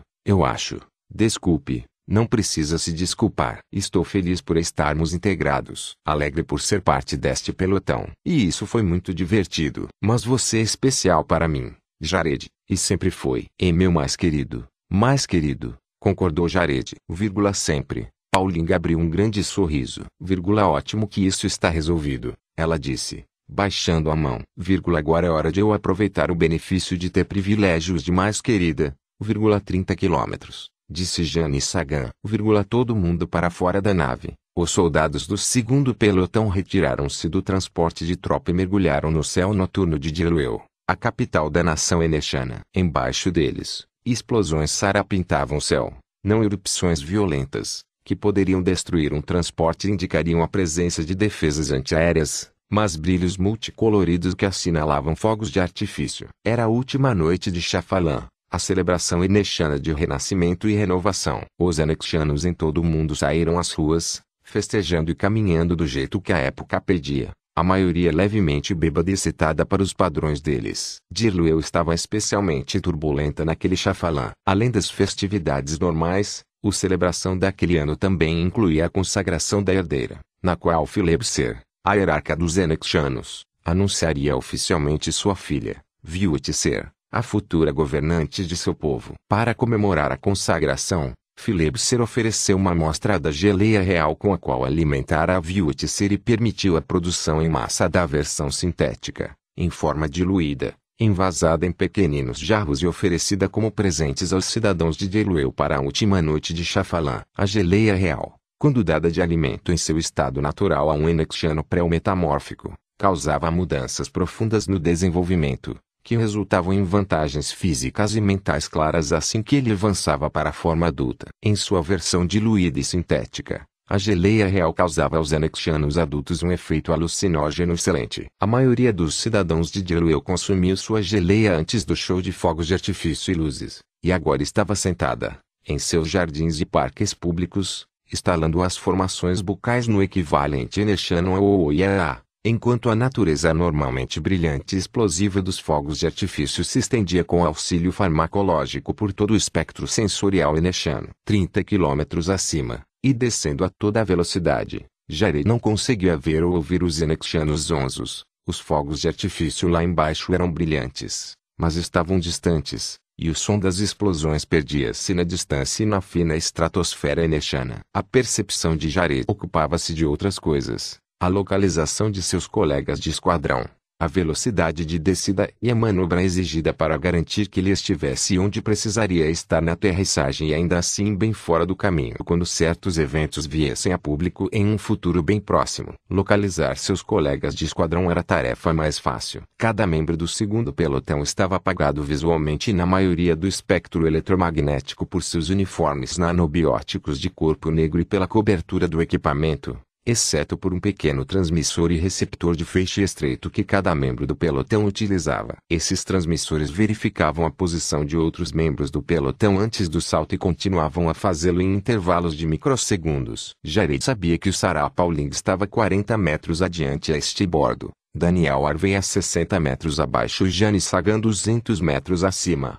A última a sair do transporte, na primeira vez em que Jared participou de um salto em altura noturno, não muito depois de Gettysburg, conseguiu perder o sinal de feixe estreito e aterrissou a vários quilômetros de distância do esquadrão, desorientado e sozinho. Teve que ouvir um sem fim de merdas por isso. O destino final de Jared ficava a menos de 25 quilômetros abaixo dele, destacado pelo seu brampal, que também oferecia um caminho descendente calculado para levá-lo aonde precisava chegar. O caminho era atualizado durante o voo enquanto o Brimpal considerava lufadas de vento e outros fenômenos atmosféricos. Também rastreava com cuidado três colunas virtuais bem agrupadas, sobrepostas na visão de Jared. Essas colunas estendiam-se do céu até terminar em três áreas de um único edifício, o Palácio da Hierarca, que servia como residência de Philebser e de sua corte além de sede oficial do governo. O que essas três colunas representavam ficou aparente quando Jared e o segundo pelotão chegaram a menos de 4 quilômetros do solo,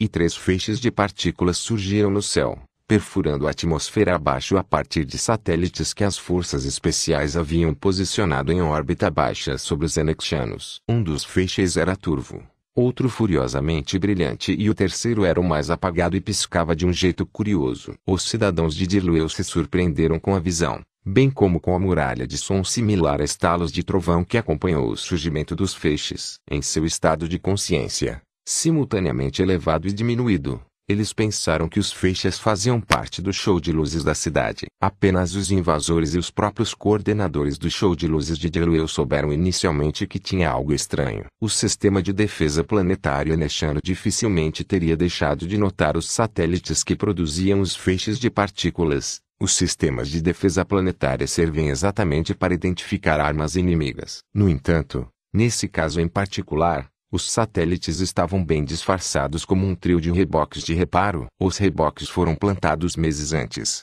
logo depois do incidente em Gettysburg, como parte da frota de serviços de rotina dos ancoradouros diplomáticos da União Colonial em uma das três maiores estações espaciais anexianas. Na verdade, cumpriam perfeitamente a função de reboques. Suas turbinas estranhamente modificadas não ficaram aparentes na parte externa ou nos sistemas de checagem internos estes últimos devido a modificações inteligentes de software que escondiam as capacidades das turbinas de todo o mundo, exceto dos investigadores mais determinados. Os três reboques foram destacados para rebocar a kit depois de a nave aparecer no espaço anexiano e ter pedido permissão para reparar danos em seu casco e em seus sistemas após uma batalha recente com o cruzador Raei. A kit havia vencido o combate, mas precisou se retirar antes para que o dano pudesse ser totalmente reparado. A Kit havia entrado em combate em uma das colônias Raei com defesa mais moderada, onde a força militar tinha potência suficiente para repelir uma nave das forças especiais, mas não o bastante para explodi-la no céu. Um tor de cortesia rotineiro pela Kit foi oferecido às forças militares enexianas por seu comandante, mas obviamente dispensado pelos próprios militares enexianos que já haviam confirmado a história da Kitty por meio de seus canais de inteligência informais com os Raéis. A Kitty também solicitou e recebeu permissão para uma descida breve de todos os membros de sua tripulação em Treche, uma estação que havia sido aberta para os diplomatas e a equipe da União Colonial estacionados em Enecha. Treche ficava a sudeste de Delueu que por sua vez ficava a norte da rota de voo solicitada para a nave de transporte de tropa que levava dois esquadrões do segundo pelotão. Quando o transporte de tropa passou perto de Delueu, relatou um distúrbio atmosférico e uma mudança de curso a norte para evitar o vento, ladeando momentaneamente a zona proibida ao voo no espaço aéreo de Delueu. O comando de transporte Neshan observou a correção mas exigiu que o transporte voltasse a seu plano de voo prévio assim que passasse a turbulência. O transporte obedeceu poucos minutos depois, sem carregar mais os dois esquadrões. Era interessante o que se podia fazer quando seu inimigo era oficialmente seu aliado, e não tinha consciência de que você sabia que ele era seu inimigo. Os feixes de partículas saíram fervendo dos reboques designados a Kitty e bateram no palácio da hierarca. O primeiro, o mais forte dos feixes por uma margem significativa, Passou pelos seis andares do palácio até as entranhas do edifício para então vaporizar o gerador de proteção do palácio e, 20 metros abaixo, a linha elétrica principal. Cortar o acesso à linha elétrica principal acionava o gerador para o sistema elétrico de proteção do palácio, que fora destruído milissegundos antes. Na ausência de um gerador substituto centralizado, Vários geradores locais foram acionados e trancaram o palácio por meio de um sistema de portas de segurança. Os engenheiros dos sistemas elétrico e de segurança do palácio consideravam que, se as duas linhas elétricas principais e o sistema de proteção fossem desativados, o palácio inteiro provavelmente estaria sob ataque. E estavam corretos até aí, o que não esperavam, ou não estava em seus planos, era que o sistema de segurança local fizesse parte dos planos dos agressores. Esse feixe causou um dano secundário relativamente pequeno. Sua energia foi direcionada especificamente para manter-se na circunferência designada e perfurar o solo enechano. O buraco resultante tinha pouco mais de 70 metros de profundidade antes de os escombros lançados pela ação do feixe, e alguns dos escombros dos seis andares do palácio, preencherem o fundo do buraco a uma profundidade de vários metros. O segundo feixe perfurou a ala administrativa do palácio. Diferente do primeiro feixe, Este foi direcionado de forma ampla e pensado para lançar uma quantidade gigantesca de calor residual. A ala administrativa do palácio entortou-se e transpirou onde o raio bateu. O ar superaquecido correu nos escritórios, estourando portas e janelas amplas e ateando fogo em tudo que estava lá dentro com um ponto de combustão inferior a 932 graus centígrados. Mais de três dúzias de funcionários do governo enechano no turno da noite,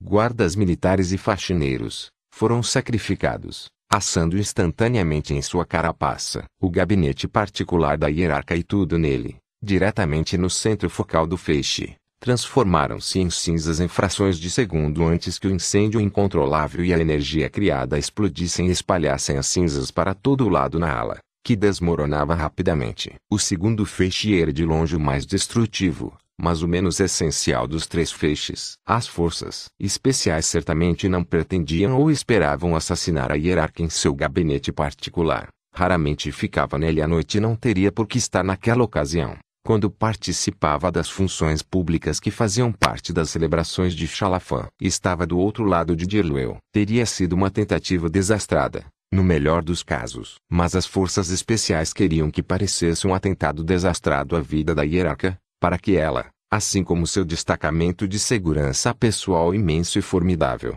se mantivesse longe do palácio enquanto o segundo pelotão cumpria seu verdadeiro objetivo. O terceiro feixe tinha menos poder que os outros e piscava enquanto arrancava cirurgicamente o telhado do palácio, como um cirurgião cauterizando e removendo pele uma camada por vez. O objetivo desse raio não era causar terror ou destruição generalizada, mas abrir um caminho direto até uma câmara do palácio, na qual residia o alvo do segundo pelotão, e a vantagem que, assim se esperava, serviria para extirpar os anexianos do plano tripartite de atacar a humanidade. Vírgula, vamos sequestrar o que agora? Perguntou Daniel Harvey. Vírgula, vamos sequestrar Viutser. Respondeu Jane Sagan. Vírgula, herdeira do trono enexano. Daniel Harvey deu uma olhada de pura incredulidade, e Jari lembrou porque os soldados das forças especiais, apesar de sua integração, de fato se davam ao trabalho de se reunir fisicamente para os briefings. No fim das contas, nada conseguia realmente superar a linguagem corporal. Sagan encaminhou o relatório de inteligência sobre a missão e as especificações da missão,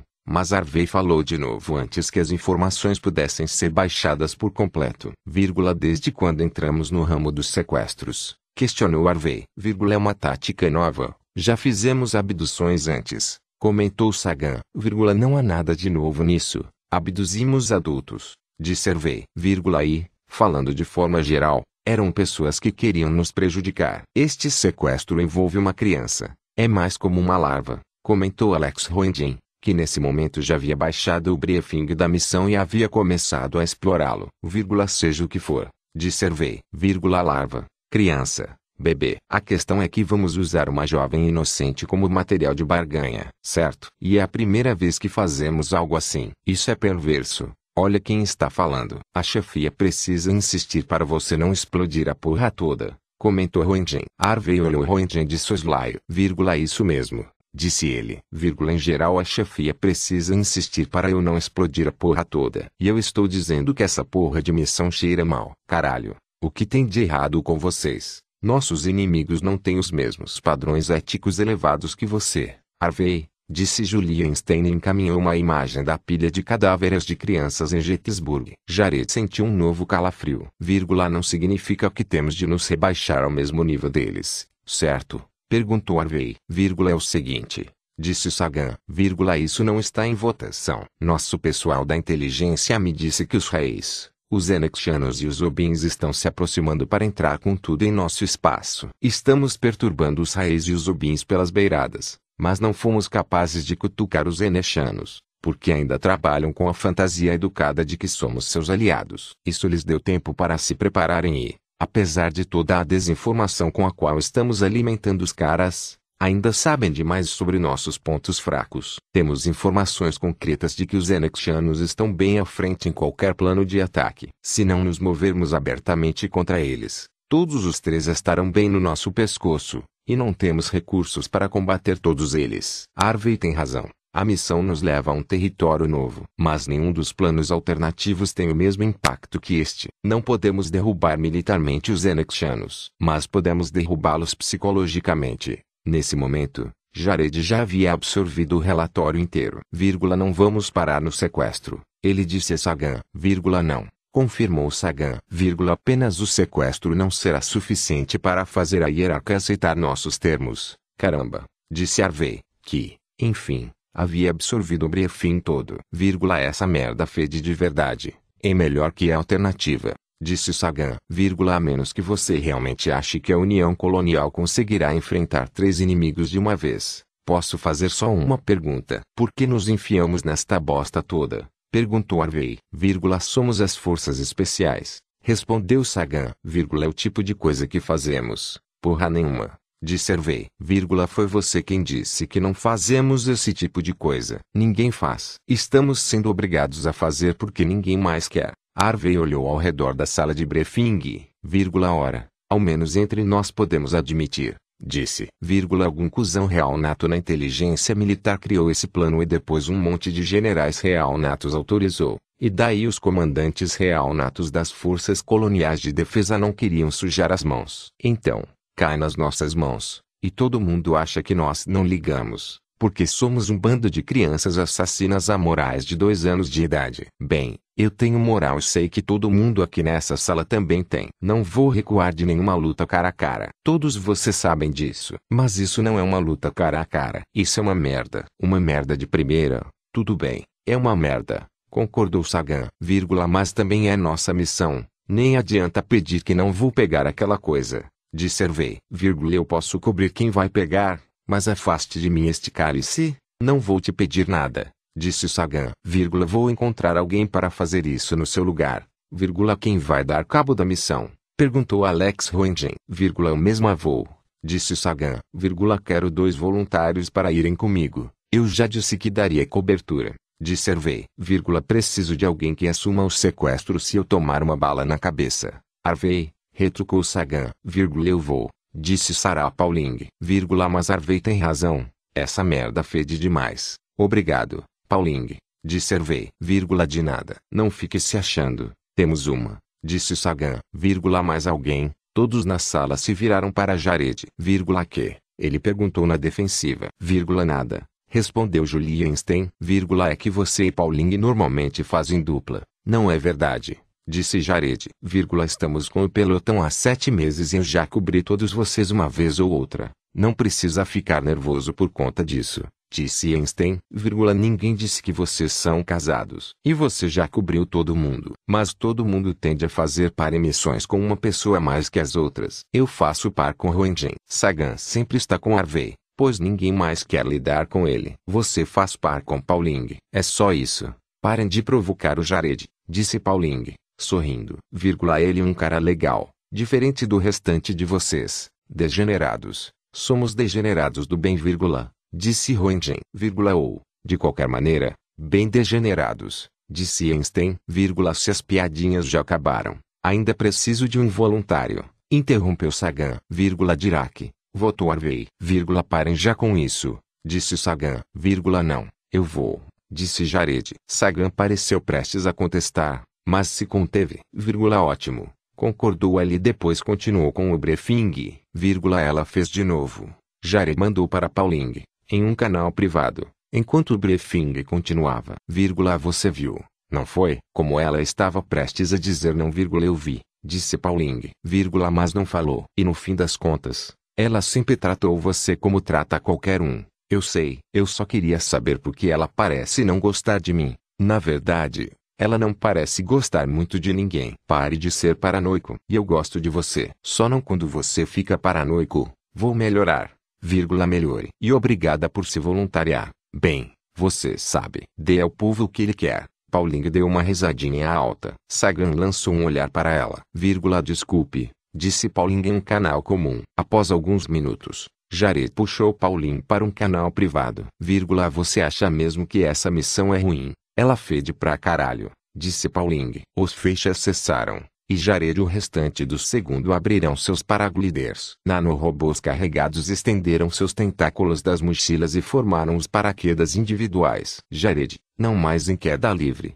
inclinou-se na direção do palácio e do buraco fumegante deixado pelo terceiro feixe. um buraco que levava até o berçário da herdeira. Mais ou menos do tamanho da Basílica de São Pedro, o palácio da hierarca não era um edifício pequeno, e lá fora, no hall principal, onde a hierarca tinha sua corte formal e a ala administrativa agora despedaçada, nenhum não enexano tinha permissão para entrar. Não havia plantas arquitetônicas do palácio no cartório de registro, e o palácio em si, construído no estilo arquitetônico inexano, fluido e caoticamente natural, lembrava nada mais que uma série de cupinzeiros, o que não facilitava a descoberta de áreas ou quartos importantes. Antes de o plano de sequestrar a herdeira do povo enexano ser posto em prática, precisavam descobrir onde ficavam os aposentos da herdeira. A pesquisa militar o considerou um belo quebra-cabeça, mas não tinha muito tempo para resolvê-lo. Sua solução foi pensar pequeno, de fato, pensar de forma unicelular,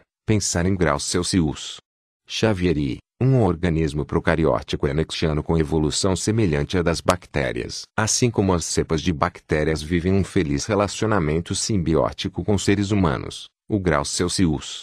Xavieri vive com os anexianos, em princípio internamente, mas também externamente. Como muitos seres humanos, nem todos os anexianos são melindrosos quanto às suas necessidades fisiológicas. A pesquisa militar da União Colonial abriu o grau Celsius Xavieri refez o sequenciamento para criar a subespécie graus Celsius. Xavieri Movere, que foi codificado para formar radiotransmissores e receptores do tamanho de mitocôndrias. Essas máquinas orgânicas mínimas registravam os movimentos de seus hospedeiros ao reunir suas posições relativas ao grau Celsius.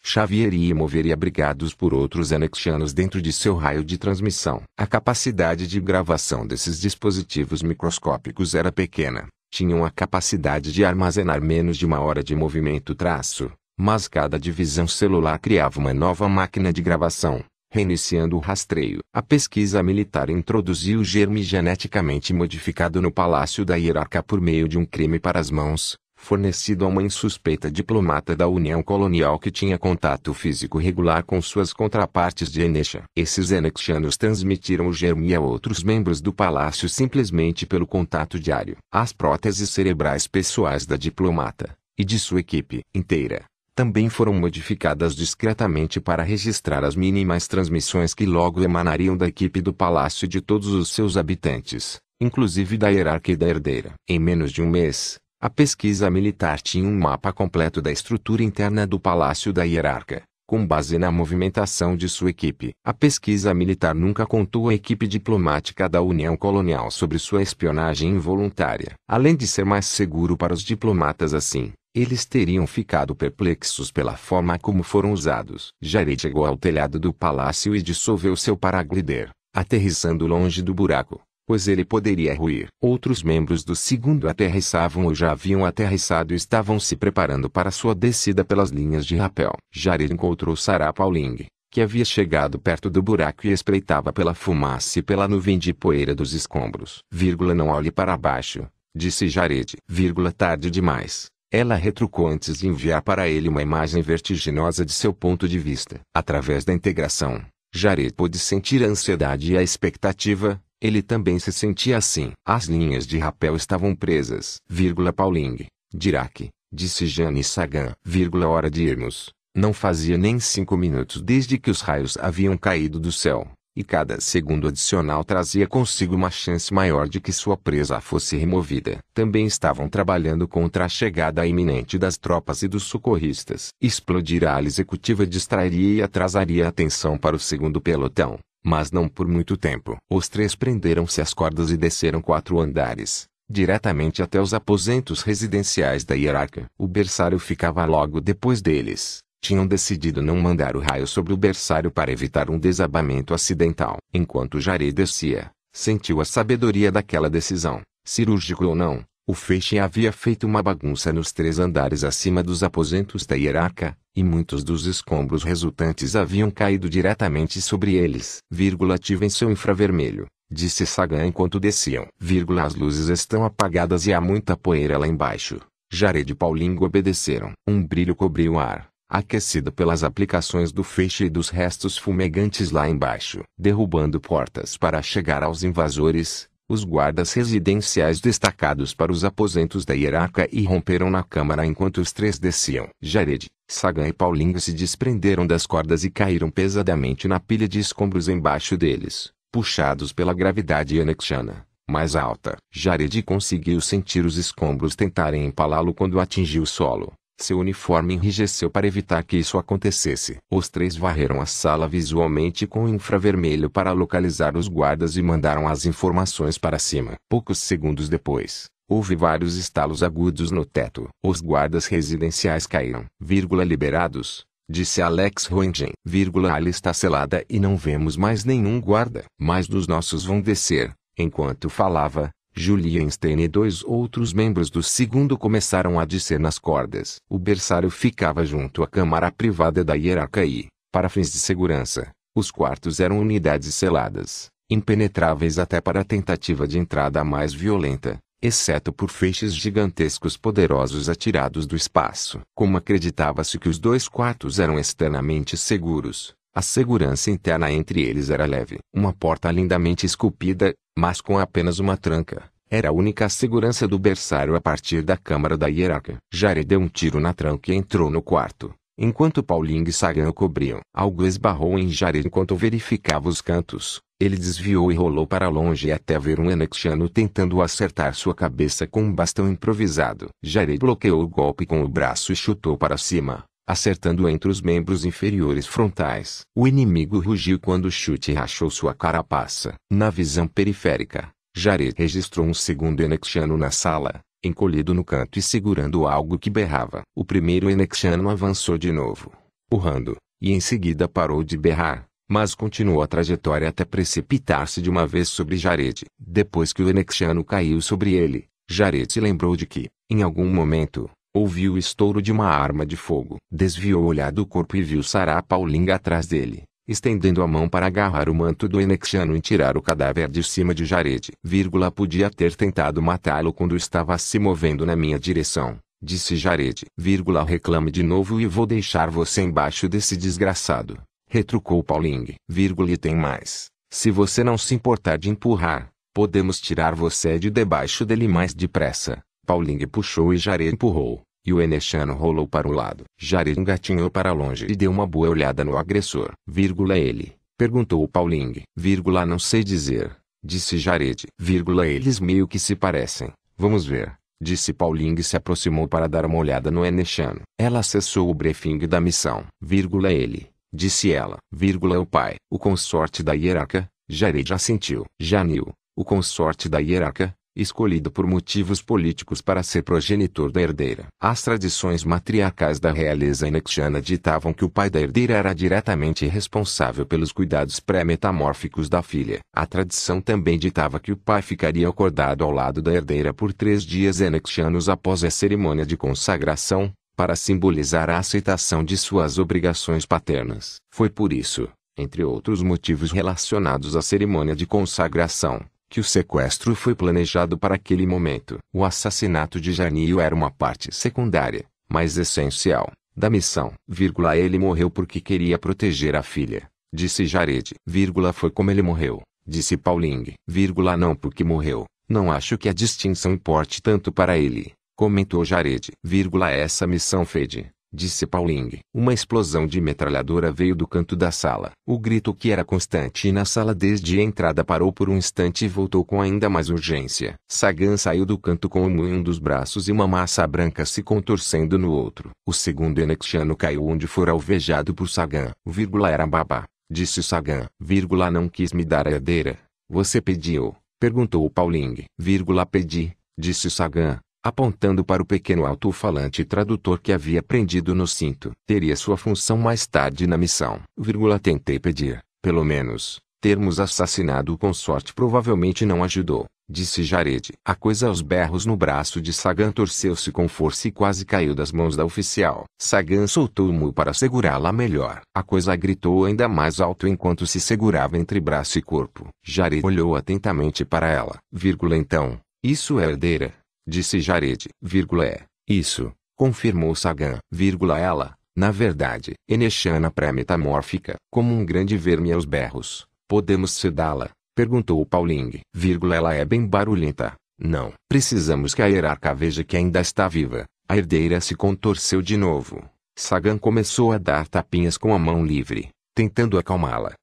Pegue meu mu. Dirac. Ela disse. Jared se curvou para pegar o rifle. As luzes acenderam. Vírgula, merda. Disse Sagan. Vírgula, a energia voltou. Pensei que havíamos estourado o gerador. Disse Jared. Vírgula, estouramos. Disse Sagan. Vírgula, parece que havia mais de um. Hora de irmos. Os três saíram do berçário. Sagan com a herdeira. Jared com seu moinho de Sagan prontos para atirar. No apartamento principal, dois membros do pelotão estavam subindo pelas cordas. Julienstein havia se posicionado para cobrir duas portas no apartamento. Vírgula, eles vão cobrir os dois níveis acima de nós. Disse Einstein, vírgula, o buraco passa pelos quartos naqueles andares com apenas uma entrada para eles. Ao menos é o que a planta diz. Mas o andar superior é aberto. Transporte a caminho. Disse Alex Roentgen, já fomos identificados aqui estão começando a atirar em nós. Precisamos de gente para nos cobrir na subida. Disse Sagan, vírgula, segurar o fogo de supressão no primeiro andar. Está aberto. É por onde eles estão vindo. Entendido. Disse Roentgen. Sagan entregou a herdeira para Pauling. Pegou a bolsa de equipamentos e tirou dela um sling do tamanho certo para acomodar a herdeira. Ela enfiou a herdeira esgoelante na bolsa com alguma dificuldade prendeu e colocou os links sobre o corpo com a faixa sobre o ombro direito, vírgula, fico na corda central, disse Sagan, vírgula, Dirac esquerda, Pauling à direita. Einstein nos dará cobertura enquanto subimos, e depois vocês dois dão cobertura para ela e os outros dois enquanto eles saem. Certo, certo, disseram Jared e Pauling, vírgula, recarregue meu mu e entregue Einstein, disse Sagan a Jared, vírgula, ela não vai ter tempo de recarregar. Jared esvaziou o pente do mu de Sagan, recarregou-o com um pente sobressalente e entregou a Einstein. Ela o pegou e meneou a cabeça. Vírgula, estamos prontos. Roentgen disse lá de cima. Vírgula, melhor se apressarem. Enquanto subiam pelas cordas, ouviram o som de passos pesados dos anexianos. Einstein começou a atirar quando iniciaram a subida. Nos dois andares seguintes, colegas de pelotão de Jared esperavam calmamente cuidando de suas entradas únicas. A integração de Jared disse que estavam se cagando de medo e ansiando para tudo aquilo terminar. Acima de Jared, começou um novo tiroteio. Os anexianos tinham entrado pelo último andar. Sagan levava o peso da herdeira, mas sem seu sua bolsa de equipamentos, no fim das contas, estava leve e subiu sua corda a toda velocidade. À frente de Jared Pauling, o par de balas atingiu seu ombro quando estava quase no topo estendendo a mão para Julian Loel puxá-la para cima. Uma terceira bala passou pelo ombro de Sagan e atingiu Loel diretamente sobre o olho direito, passando pelo cérebro antes de ricochetear dentro do crânio e se enterrar no pescoço, cortando a carótida no processo. A cabeça de Loel balançou para trás e para frente. O corpo despencou em direção ao buraco batendo em Sagan enquanto caiu rasgando o último pedaço de tecido que mantinha intacto o sling que segurava a herdeira. Sagan sentiu o rasgar e a queda do sling, mas não fez nada, pois estava ocupada demais tentando se segurar e não cair. Vírgula Pegna, disse antes de ser agarrada por Alex Roentgen e posta em segurança. Jared estendeu a mão e não conseguiu pegar a herdeira. Estava longe demais. O sling passou por Pauling, que o agarrou enquanto caía e girou descrevendo um arco ao seu redor. Lá debaixo, Jared sentiu um choque de dor e surpresa de Julienstein. Seu mu silenciou-se. O som que seguiu foi o farfalhar de Nechanos subindo aos aposentos da hierarca. Paulinho olhou para Jared. Vírgula suba, disse ela. Jared subiu sem olhar para baixo. Enquanto passava pelo nível superior do palácio, olhou os corpos de uns 20 anexianos mortos e outros vivos atrás deles atirando em Jare durante a subida, ao mesmo tempo que seus colegas de pelotão revidavam com tiros e granadas. Em seguida, ele já estava longe, sendo puxado para o telhado do palácio por um colega fora do campo de visão. Virou-se para ver Sarah Pauling na corda, com o sling na mão e os anexianos abaixo dela aprontando a mira. Por estar segurando o sling, ela não conseguia subir pela corda. Pauling olhou para Jared e sorriu. Vírgula querido, ela disse e jogou o pacote em direção a ele quando a primeira bala atingiu seu corpo. Jared estendeu a mão enquanto ela dançava na corda, movida pela força dos projéteis do que devastavam as defesas de seu uniforme e penetravam nas pernas, no torso, nas costas e no crânio. Ele agarrou o sling enquanto ela caía e puxou do buraco enquanto atingia o fundo. Sentiu o último segundo de sua vida aí. Então, Tudo acabou. Ele estava gritando quando o arrastaram até o transporte. A cultura Enexiana é matriarcal e tribal ao mesmo tempo, o que é apropriado para raças cujos ancestrais distantes eram criaturas insetoides que viviam em colmeias. A hierarca chega ao poder por meio do voto das matriarcas das principais tribos anexianas. Isso faz com que o processo soe mais civilizado do que é, pois a coleta de votos pode envolver anos de guerra civil com violência inacreditável já que as tribos batalham para ascender a própria matriarca. Para evitar uma comoção gigantesca ao final de cada reinado de hierarca, assim que uma é escolhida, a posição se torna hereditária e agressiva neste quesito. Uma hierarca deve produzir e consagrar uma herdeira viável dentro de dois anos enexianos a partir da ascensão, garantindo assim uma transferência ordenada de poder para o futuro ou o governo hierárquico de sua tribo termina com seu reinado. As matriarcas anexianas, alimentadas com geleias reais carregadas de hormônios que produzem mudanças radicais em seu corpo,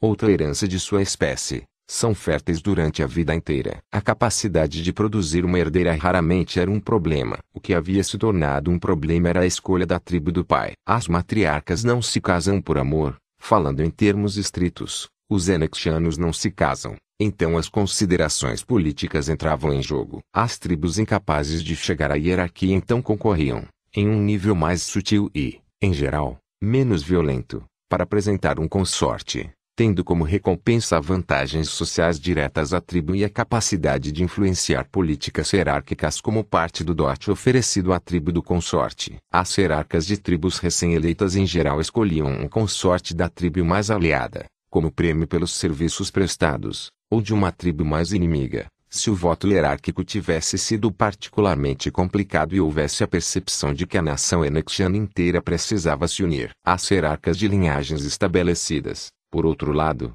têm um espaço de manobra muito maior na escolha de seus consortes. Filebser era a sexta hierarca na atual linhagem Ser. A tribo manteve a hierarca outras três vezes nos últimos séculos enexianos. Ao ascender, escolheu seu consorte da tribo Iu, uma tribo cujas ambições coloniais expansionistas acabaram levando a decisão de se aliar secretamente aos Raiz e aos Obins para atacar o espaço humano. Por seu papel principal na guerra, Enesha ficaria com parte da propriedade principal da União Colonial, inclusive o planeta sede da União Colonial, Fênix. Os Raiz ganhariam alguns poucos planetas, mas conquistariam Coral, o planeta que havia sido o local da recente humilhação causada pela União Colonial. Os Obins, extremamente enigmáticos, ofereceram como contribuição forças de combate apenas um pouco menores que as dos Enexianos, mas pediram apenas um único planeta, o globo superpopuloso e sem recursos chamado Terra, cujo estado de conservação aparentava ser tão ruim que a União Colonial havia posto o planeta sob quarentena. Tanto os Enexianos quanto os Raiz ficaram felizes em ceder a Terra. A política hierárquica,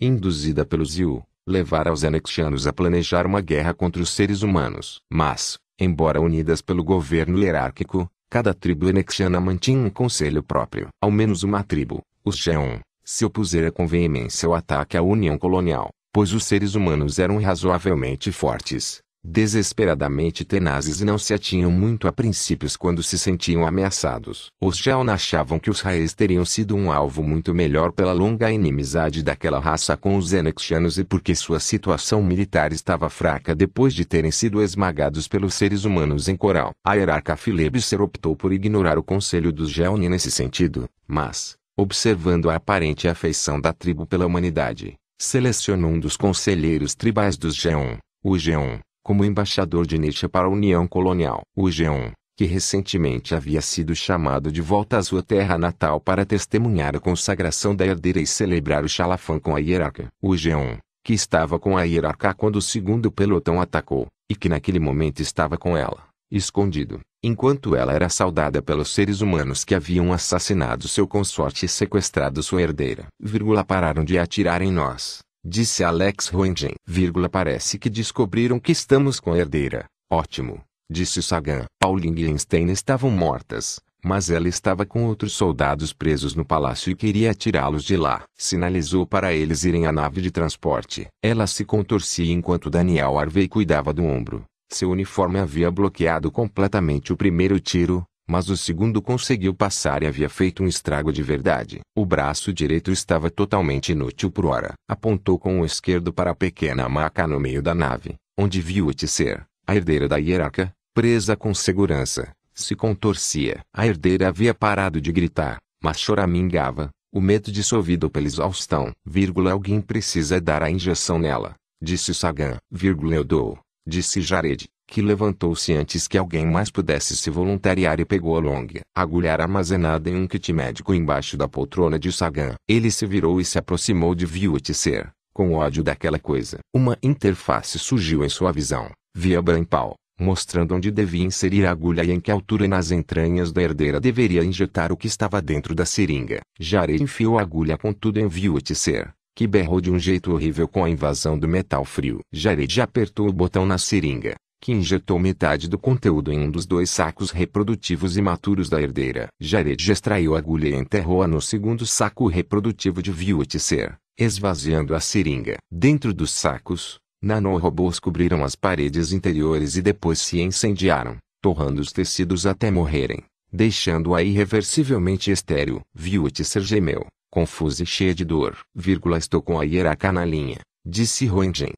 Áudio e vídeo. Abra para a transmissão geral, disse Sagan. Vírgula e, Alex, fique ao lado da maca. Você vai ser a câmera. Roentgen assentiu e ficou diante da maca, olhando fixo para Sagan e fazendo com que as entradas de áudio e vídeo de Brampal a partir de seus ouvidos e olhos servissem como microfone e câmera. Vírgula abrindo agora, disse Roentgen. No campo de visão de Jared, e no campo de visão de todos na nave, a hierarca dos Anexianos apareceu. Mesmo sem conhecer o mapa de expressões anexianas, estava claro que a hierarca estava explodindo de raiva. Seu humano de merda, disse a hierarca, ou a transmissão, trocando a tradução literal por algo que expressava a intenção por trás das palavras. Você tem 30 segundos para devolver minha filha ou vou declarar guerra a todos os seus mundos. Juro que vocês serão reduzidos a escombros. Quieta, disse Sagan, a tradução saindo do alto-falante no cinto. Do outro lado da linha vieram múltiplos estalos altos, indicando o choque absoluto da corte da hierarca. Era simplesmente inconcebível alguém falar com ela daquela maneira. Como? Perguntou a hierarca,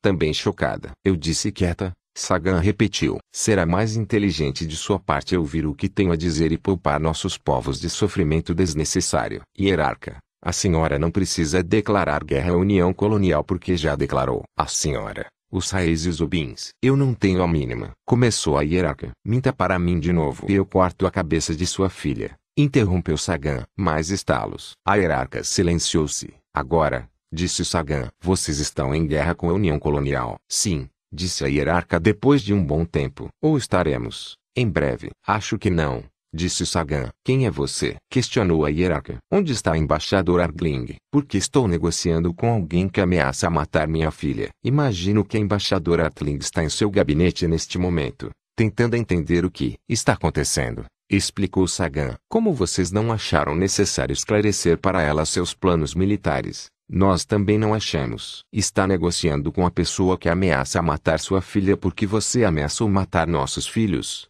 hierarca, e está negociando comigo porque, no momento, eu sou a negociadora que a senhora merece. E, nesta questão, esteja certa de que não conseguirá negociar de novo com a União Colonial. A hierarca ficou novamente em silêncio. Quando voltou a falar, disse, traço mostre-me minha filha. Sagan assentiu para Roendin, que se virou e mostrou Viutser, que havia se acalmado e voltado a choramingar. Jared viu a reação da hierarca, que foi reduzida de líder de um mundo a uma mãe pura e simplesmente, sentindo a dor e o medo da filha. A única pergunta da hierarca foi, traço quais são suas exigências. Cancele sua guerra. Respondeu Sagan. Há duas outras partes envolvidas, disse a hierarca. Se recuarmos, vão querer saber por quê. Então continue a se preparar para a guerra, disse Sagan. E depois ataque um de seus aliados. Sugiro que sejam os Raes. São fracos, e vocês poderiam pegá-los de surpresa. E os Obins? Questionou a hierarca. Nós cuidaremos dos Obins, respondeu Sagan. Claro que vocês vão cuidar deles, disse a hierarca, obviamente cética. Sim. Está insinuando que vamos conseguir simplesmente esconder o que houve aqui hoje à noite. Os raios que vocês usaram para destruir meu palácio foram vistos por centenas de quilômetros. Não esconda, investigue, disse Sagan. A União Colonial ficará feliz em ajudar nossos amigos anexianos na investigação. E quando descobrirem que os raízes estão por trás disso, terão sua justificativa para a guerra. Que outras exigências vocês têm? Disse a hierarca. Existe um ser humano chamado Charles Butin, disse Sagan. Sabemos que ele está ajudando vocês. Nós o queremos. Não estamos com ele, disse a hierarca. Ele está com os Ubins. Podem pedir para que eles o devolvam. Não me importo. O que mais? Queremos garantias de que vai cancelar a guerra. Quer um tratado? Perguntou a hierarca. Não, disse Sagan. Queremos um novo consorte, de nossa escolha. Isso gerou os estalos mais altos de toda a corte. Vocês assassinam meu consorte e depois exigem escolher o próximo. Questionou a hierarca. Isso, com que finalidade? Perguntou a hierarca em um tom de apelo. Minha Viute foi consagrada. É a herdeira legal. Se eu atender às suas exigências e vocês libertarem minha filha, ela ainda será do clã Yui, por nossas tradições ele ainda terá influência política. Teriam de matar minha filha para romper essa influência. A hierarca fez uma pausa hesitante. Em seguida continuou: E se fizessem isso, porque eu cumpriria alguma de suas demandas? Hierarca, disse Sagan traço. Sua filha está estéril. Silêncio. Vocês não fizeram isso, disse a hierarca, suplicante. Fizemos. A hierarca esfregou as duas partes da boca, criando um ruído agudo apavorante. Estava chorando. Levantou-se da poltrona, Saiu da imagem, aos lamentos, e em seguida reapareceu, de repente, perto demais da câmera. Vocês são monstros, gritou a hierarca. Sagan não disse nada. A consagração da herdeira não pode ser desfeita. Uma herdeira estéril significa a morte de uma linhagem hierárquica. A morte de uma linhagem hierárquica significa anos de guerra civil sangrenta e ininterrupta com tribos competindo para encontrar uma nova linhagem. Se as tribos soubessem que havia uma herdeira estéril, não esperariam o curso natural da vida da herdeira para iniciar a disputa. Primeiro, a hierarca no trono seria assassinada, levando ao poder a herdeira, que, em seguida, seria também um alvo constante de tentativas de assassinato. Quando o poder está ao alcance, poucos esperam pacientemente por ele. Ao esterilizar Viutser, a União Colonial condenou a linhagem hierárquica a ser ao esquecimento e os anexianos à anarquia, a menos que a hierarca cedesse às suas demandas e consentisse com algo horrível. E ela sabia disso. De qualquer forma,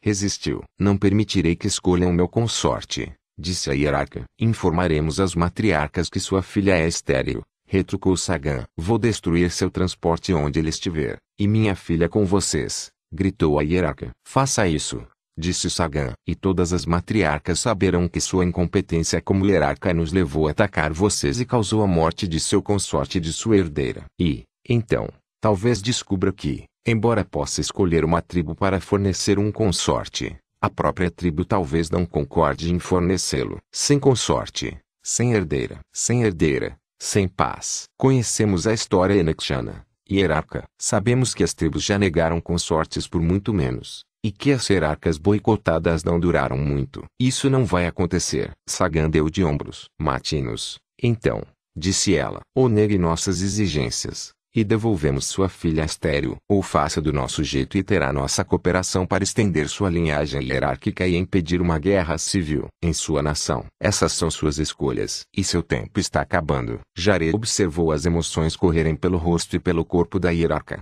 estranhas por sua natureza alienígena mas não menos poderosas. Era uma luta silenciosa e desoladora. Jared lembrou que, no briefing da missão, Sagan disse que seres humanos não podiam vencer militarmente os Enexianos, que precisavam vencê-los psicologicamente. Jared observou como a hierarca desdobrou-se, desdobrou-se e, por fim, cedeu. Diga quem deve escolher, disse a hierarca. O Geon. A hierarca virou-se para olhar o Geon, em pé ao fundo, em silêncio e soltou o equivalente enexano a um riso amargo. Não me surpreende, ela disse. É um bom enexano, disse Sagan. E vai aconselhá-la bem. Tente me consolar de novo, humana, retrucou a hierarca traço. E mergulho todos nós em guerra. Perdão, hierarca. Temos um acordo. Temos, respondeu a hierarca e começou a lamentar de novo. Aí, meu Deus, gritou ela. Aí, Viute. Aí, meu Deus. Sabe o que precisa fazer?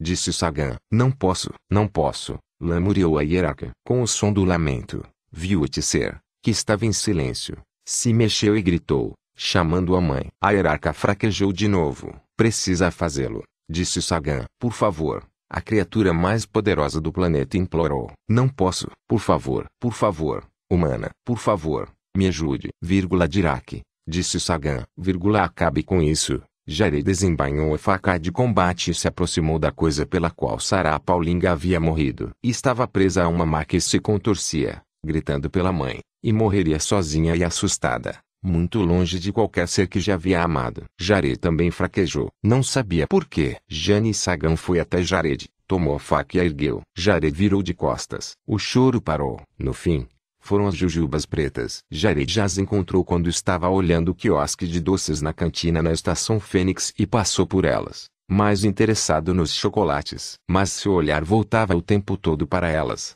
um pequeno recipiente separado do restante das jujubas, que eram bastante sortidas. Por que vocês fazem isso? Perguntou Jared à vendedora depois de seus olhos voltarem às jujubas pretas pela quinta vez. O que essas jujubas pretas têm de tão especial? As pessoas amam ou odeiam, respondeu a vendedora. As pessoas que odeiam, que são maioria, não gostam de separá-las do restante das jujubas. As pessoas que amam gostam de ter um saquinho próprio para elas. Então, deixo algumas disponíveis, mas em um espaço próprio. Você é de que tipo de pessoa? Quis saber Jared. Eu não suporto disse a vendedora. Mas meu marido come sem parar, e ele bafeja na minha cara só para me irritar. Uma vez o chutei para fora da cama por fazer isso. Nunca experimentou uma jujuba preta? Não. Disse Jared. Sua boca já se enchia levemente de água. Mas acho que vou experimentar. Corajoso. Disse a vendedora e encheu um saquinho transparente com os doces para entregar a Jared. Ele pegou o saquinho e tirou duas jujubas enquanto a vendedora marcava o pedido. Por estar nas FCD, Jared não pagava pelas jujubas. Elas, como tudo ali, eram gratuitas, e por isso os soldados das FCD adoravam dizer que aquilo era um pacote de viagem com tudo pago para o inferno. Mas os vendedores registravam o que vendiam a soldados e cobravam das FCD o valor correspondente. Era o que o capitalismo havia feito ao espaço, e fazia razoavelmente bem. Jared pegou duas jujubas e jogou-as na boca. Mordeu com os molares e em seguida as manteve ali enquanto a saliva espalhava o gosto de alcaçuz pela língua e os vapores aromáticos moviam-se para além do palato e expandiam-se na cavidade sinusal. Fechou os olhos e percebeu que eram do jeitinho que lembrava. Pegou um punhado e enfiou na boca. O que achou? Perguntou a vendedora, observando o consumo entusiasmado. São boas. Respondeu Jared entre uma jujuba e outra. Muito boas. Vou dizer ao meu marido que tem mais um no time dele comentou a vendedora. Jared meneou a cabeça. Dois, disse ele. Minha filha também ama. Melhor ainda, disse a mulher. Mas Jared já havia se afastado, perdido em pensamentos. Voltando à sua cabine, deu dez passos, engoliu toda a massa de jujubas que estava na boca, estendeu a mão para pegar mais e parou. Minha filha, pensou, e foi atingido por um nó apertado de tristeza à lembrança que o fez estremecer ter ânsia e vomitar as jujubas no corredor, enquanto expulsava da garganta o último pedaço do doce. Um nome se formou na cabeça. Zua com trema, pensou Jared. Minha filha, minha filha que já morreu. Uma mão tocou seu ombro. Jared encolheu-se, quase escorregando no vômito quando se afastou, deixando o saquinho de jujubas voar da mão. Olhou para a mulher que o tocou, uma soldado das FCD. Ela olhou para ele de um jeito estranho, e então veio aquele zumbido curto e agudo na cabeça como uma voz humana acelerada dez vezes. Aconteceu de novo e mais uma vez, como dois tapas do lado de dentro da cabeça. Que? gritou Jared para a mulher. Dirac, disse ela. Acalme-se. Me diga o que há de errado. Jared sentiu um medo desorientado e rapidamente se afastou da soldado, trombando em outros passantes enquanto saía. Jane Sagan observou Dirac cambalear para longe e olhou para a mancha de vômito e a quantidade das jujubas no chão. Olhou para o quiosque de doces e foi até lá. Ei, você, disse, apontando para a vendedora. Me diga o que aconteceu. O rapaz veio aqui e comprou jujubas pretas. Disse que amava e enfiou um monte na boca. Depois, deu alguns passos e botou os bofes para fora. Foi isso, disse Sagan. Foi isso, repetiu a vendedora. Falei para ele que meu marido gosta de jujubas pretas. Ele disse que a filha dele também. Então pegou as jujubas e saiu. Ele falou sobre a filha. Falou. Disse que tinha uma. Sagan olhou para o corredor. Não havia sinal de Dirac. Começou a correr na direção em que o tinha visto pela última vez e tentou abrir um canal de comunicação com o general Zillard. Jared chegou a um elevador da estação do qual passageiros estavam saindo. Apertou o botão para o andar de seu laboratório e, de repente, Percebeu que seu braço estava verde. Puxou para trás com tanta violência que bateu com tudo contra a parede do elevador, dando a ele a certeza aguda e dolorosa de que, na verdade, era seu braço, e que não se livraria dele. As outras pessoas no elevador olharam para ele de um modo estranho, e, em um dos casos, com raiva genuína, quase havia atingido uma mulher quando puxou o braço para trás. Desculpe, ele disse. A mulher bufou e assumiu aquele olhar fixo de elevador. Jared fez o mesmo e viu um reflexo manchado de seu corpo verde nas paredes de metal escovado. A ansiedade confusa de Jared nesse momento estava quase virando terror. Mas ele sabia de uma coisa. Não queria perder o controle em meio a tantos estranhos. O condicionamento social foi, por hora, mais forte que o pânico sobre sua identidade confusa. Se Jared tivesse parado um momento para questionar quem era ela, enquanto estava parado ali, no silêncio do elevador, esperando o seu andar, teria chegado à percepção surpreendente de que não sabia o certo. Mas não parou, no dia a dia. As pessoas não questionam sua identidade. Jared sabia que sua cor não estava certa, que seu laboratório ficava a três andares de onde estava e que sua filha, Zua Contrema, estava morta. O elevador chegou ao andar de Jared, e ele saiu em um corredor amplo. Aquele andar da estação Fênix não tinha quiosques de doces ou cantinas. Era um dos dois níveis da estação dedicados principalmente à pesquisa militar. Soldados das FCD estavam de prontidão a cada 100 metros mais ou menos, monitorando corredores que levavam mais ao fundo no andar. Cada entrada de corredor tinha scanners biométricos e de brain power ou outras próteses cerebrais e eles examinavam todos que se aproximassem. Se aquela pessoa não tivesse permissão para passar em um corredor, o guarda das FCD a interceptaria antes que chegasse ao corredor em si. Jared sabia que devia ter acesso à maioria daqueles corredores, mas duvidava que aquele corpo estranho tivesse liberação para algum deles. Avançou pela entrada, caminhando como se tivesse um objetivo, na direção do corredor onde sabia que estava seu laboratório e gabinete. Talvez, até chegar, já teria imaginado o que fazer em seguida. Estava quase lá quando viu todos os guardas das FCD à frente dele no corredor virarem-se para encará-lo. Que merda, pensou Jared. Seu corredor estava a menos de 50 metros de distância. Por impulso, correu na direção dele e ficou surpreso com a alta velocidade que seu corpo imprimia. Tão surpreso quanto o soldado que o vigiava. O guarda pegou o seu mu, mas quando ficou pronto, Jared já estava em cima dele. Jared empurrou-o com força. O homem cambaleou até a parede do corredor e caiu. Jared passou correndo por ele sem diminuir o passo e entrou no laboratório 200 metros adiante. Enquanto Jared corria, sirenes começaram a soar, e as portas de emergência foram fechadas de uma vez. Jared mal passara o batente daquela que o separava de seu objetivo quando ela saiu das laterais do corredor selando a sessão em menos de meio segundo. Jared estendeu a mão para a porta do laboratório e abriu com tudo. Lá dentro havia um técnico de pesquisa militar e um RAE. Jared ficou paralisado pela dissonância cognitiva de ter um RAE em seu laboratório e, em meio à confusão, veio um espasmo de medo afiado como uma faca, não do RAE, mas de ter sido flagrado fazendo algo perigoso, terrível e passivo de punição. O cérebro de Jared já acelerou buscando uma lembrança ou explicação para relacionar ao medo, mas não chegou a lugar nenhum. O Rae meneou a cabeça, contornou a mesa diante da qual estava e foi até Jared. Você é ele, não é? Perguntou Rae, tentando falar o idioma humano de um jeito estranho, mas reconhecível. Quen? Perguntou Jared. O soldado dentro do qual aprendera um traidor. Respondeu Rae. Mas eles não poderiam ter feito isso. Não entendo você. Disse Jared. Este é o meu laboratório. Quem é você? O Raei balançou a cabeça de novo. Ou talvez tenham.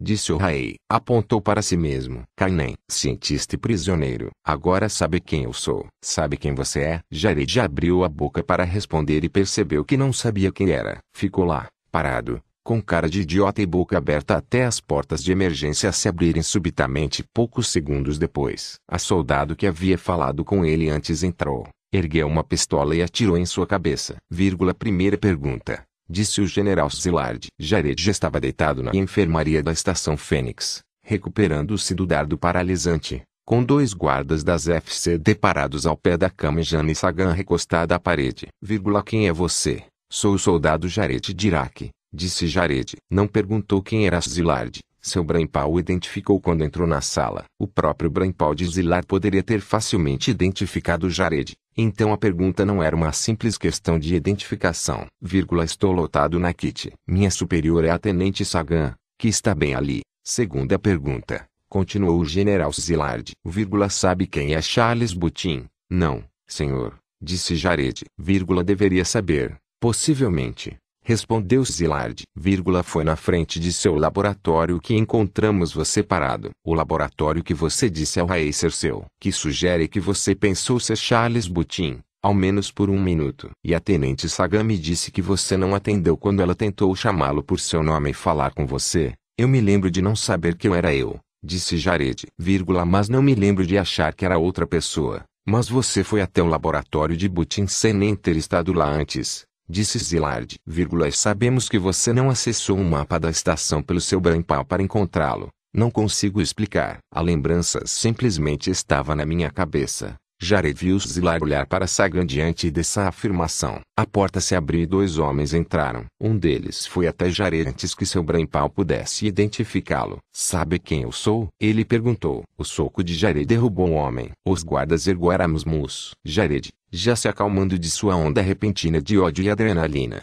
imediatamente ergueu os braços. O homem se levantou quando finalmente o Brainpal de Jared identificou como General Greg Matsun chefe da pesquisa militar. Isso responde, disse Matsun, mantendo a mão diante do olho direito. Ele foi até o lavatório do quarto para verificar o ferimento. Não tenha tanta certeza, disse Zilard. Ele se virou para Jared. Soldado, você conhece o homem que acabou de acertar. Sei agora que é o general Matsun. Disse Jared, mas não sabia quando bati nele. Por que bateu nele? Perguntou Zilard. Não sei, senhor. Respondeu Jared. É que, ele parou de falar. Responda a pergunta. Soldado. Insistiu Zilard. É que pareceu a coisa certa a se fazer no momento. Disse Jared. Não consigo explicar porquê. É óbvio que está se lembrando de algumas coisas. Comentou Zilard, virando-se para Matson. Mas não está se lembrando de tudo. E não se lembra de quem era. Que bosta disse Matson do lavatório. Ele lembrou o suficiente para me dar um murro na cara. Esse filho de uma puta estava esperando por isso há anos. Talvez esteja se lembrando de tudo e tentando convencer o senhor do contrário.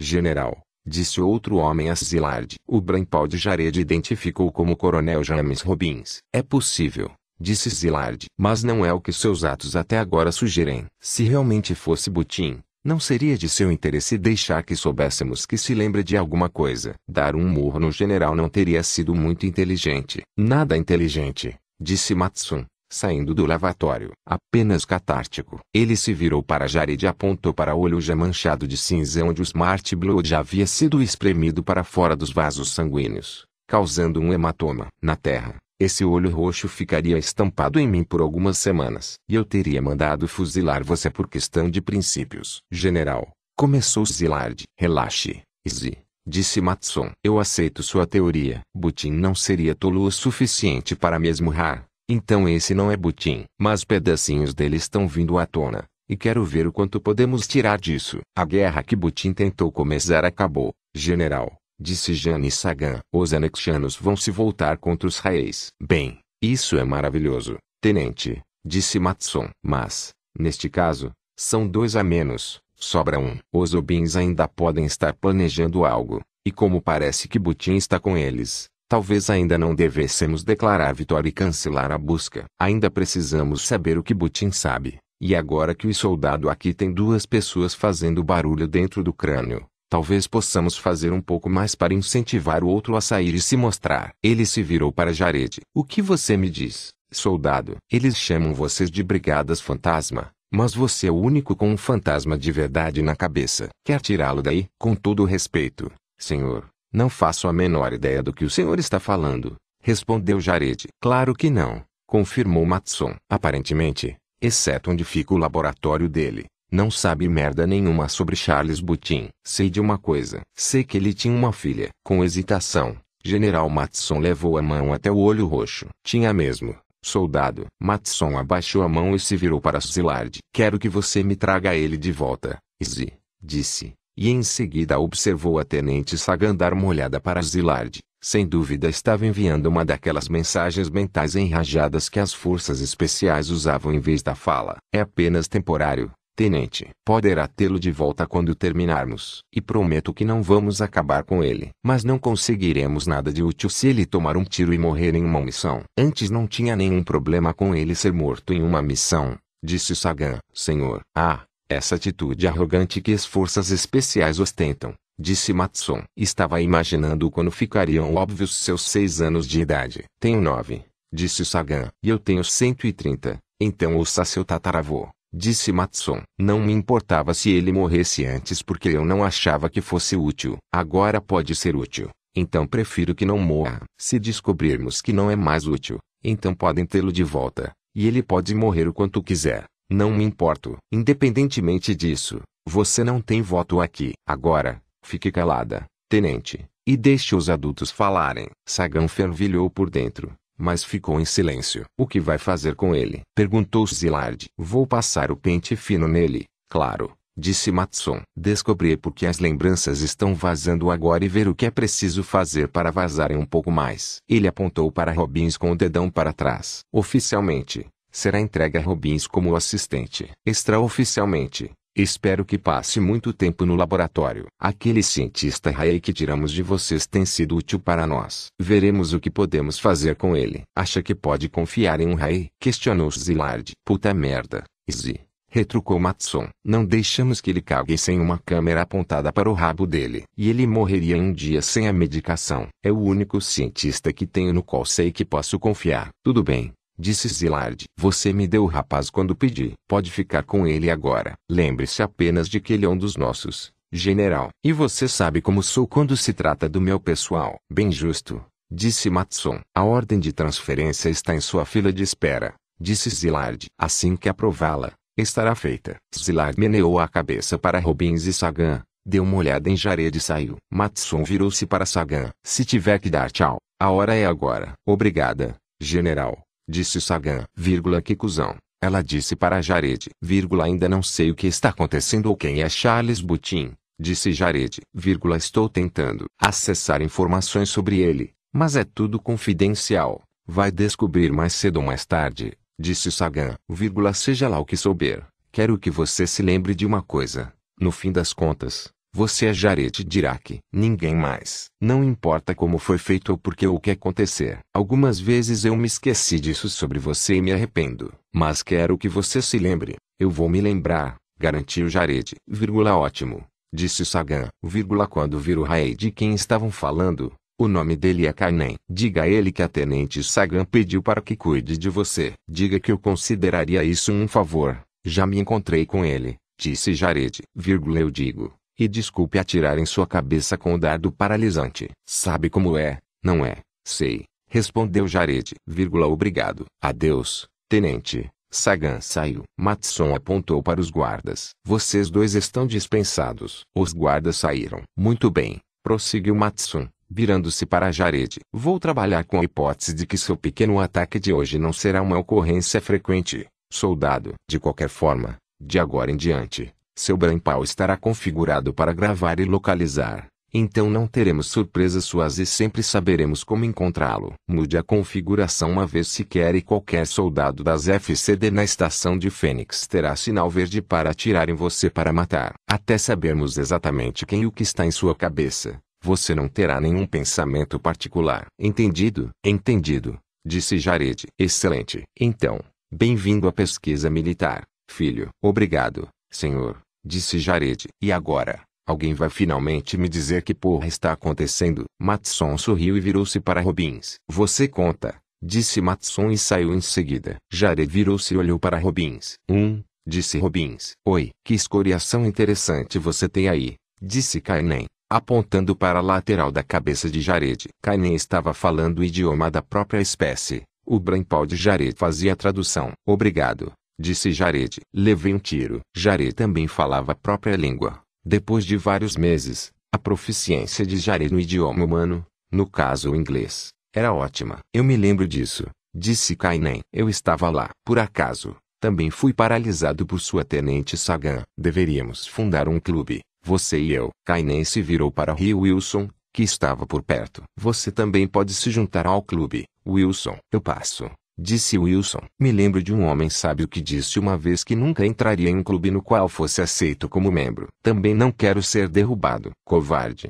Disse Kainen. Wilson fez uma reverência. A seu dispor. E agora? Disse Kainen. Voltando a atenção a Jared. Acredito que você tenha alguma ideia do motivo de estar aqui. Jared lembrou-se da conversa estranha e não muito esclarecedora com o Coronel Robbins no dia anterior. O Coronel Robbins me disse que eu nasci com o intuito de transferir a consciência desse tal Charles Butin para dentro do meu cérebro. Mas que isso não deu certo. Ele me disse que Butin era cientista aqui, mas que se revelou um traidor. E me contou que essas novas lembranças que estou tendo são na verdade antigas lembranças de Butin e que ninguém sabe por que estão surgindo agora e não antes. Quanto de detalhe ele deu sobre a vida ou a pesquisa de Butin? Perguntou Wilson. Nenhum, na verdade. Respondeu Jared. Disse que se eu soubesse coisas demais sobre ele ou seus arquivos, talvez interferisse na chegada natural de minhas lembranças. Vai interferir? Wilson deu de ombros. Kainen disse. Traço como você é o primeiro ser humano que teve essa experiência, não há histórico para sabermos o que fazer em seguida. O mais próximo disso são alguns tipos de amnésia. Ontem você conseguiu encontrar este laboratório e lembrar o nome da filha de Butin, mas você não sabe como tinha essa informação. É similar à amnésia da fonte. O que torna o caso totalmente diferente é que o problema não são suas lembranças, mas as de outra pessoa. Então vocês também não sabem como tirar mais lembranças de mim, disse Jared. Temos teorias, disse Wilson. Teorias repetiu Jared. Hipóteses. Para ser mais exato, disse Kainen. Eu me lembro, muitos meses atrás, de ter dito a Tenente Sagan que achava que o motivo pelo qual a consciência de Butin não havia vingado era porque ele tinha a consciência madura, e quando foi inserida em um cérebro imaturo, sem experiências o suficiente, não conseguiu um ponto de apoio. Mas agora você tem essas experiências, não é? Sete meses na guerra preparam qualquer mente. E talvez algo que você tenha vivenciado serviu como ponte para as lembranças de Butin. Jared tentou lembrar. Minha última missão, disse ele. Alguém muito importante para mim morreu. E a filha de Butin também está morta. Jared não mencionou o assassinato de Viutser para Kainen, e seu colapso enquanto segurava a faca que a mataria. Mas aquilo também estava em sua mente. Kainen meneou a cabeça mostrando que seu entendimento da linguagem humana incluía sinais não verbais. Talvez tenha sido esse momento mesmo. Mas por que as lembranças não voltaram naquele momento? Perguntou Jared. Aconteceu quando voltei à estação Fênix e estava comendo jujubas pretas. Em busca do tempo perdido. Disse Wilson. Jared olhou para Wilson. Que? É um romance de Marcel Proust. Disse Wilson. O livro começa com o protagonista vivenciando uma enxurrada de lembranças da infância trazidas à tona ao comer um tipo de bolinho que tinha mergulhado no chá. Lembranças e sensações são bem amarradas em seres humanos. Essas jujubas que você comeu talvez tenham desencadeado facilmente essas lembranças. Especialmente se as jujubas tinham alguma importância. Eu me lembro de dizer que eram as favoritas de Zue Contrema. Disse Jared, a filha de Butin. Seu nome era Zue Contrema. Talvez isso tenha sido suficiente. Concordou Kainen. Talvez você devesse comer mais jujubas. Brincou Wilson. Eu comi, disse Jared. Sério. Ele pediu ao Coronel Robbins para lhe trazer um saquinho novo. Tinha ficado muito envergonhado para voltar à barraca e pedir mais depois de ter vomitado. Jared sentou-se em suas novas acomodações com o saquinho na mão e comeu jujubas pretas, aos poucos, por uma hora. É? perguntou Wilson. Jared simplesmente fez que não com a cabeça. Vou mostrar uma coisa para você, soldado, disse Kainen que em seguida apertou um botão no teclado. Na área de tela de sua mesa, três pequenas luzes apareceram. Kainen apontou para uma delas. Esta é uma representação da consciência de Charles Butin, uma cópia que, graças à diligência tecnológica dele, temos arquivada. A próxima é uma representação de sua consciência, registrada durante seu período de treinamento. Jared fez uma cara de surpresa. Sim, soldado, eles estavam monitorando você. Tem sido uma experiência científica desde o nascimento. Mas isso aqui é apenas uma representação. Diferente da consciência de Butin, eles não arquivaram a sua. Esta terceira imagem é a sua consciência neste momento. Você não está treinado para ler essas representações,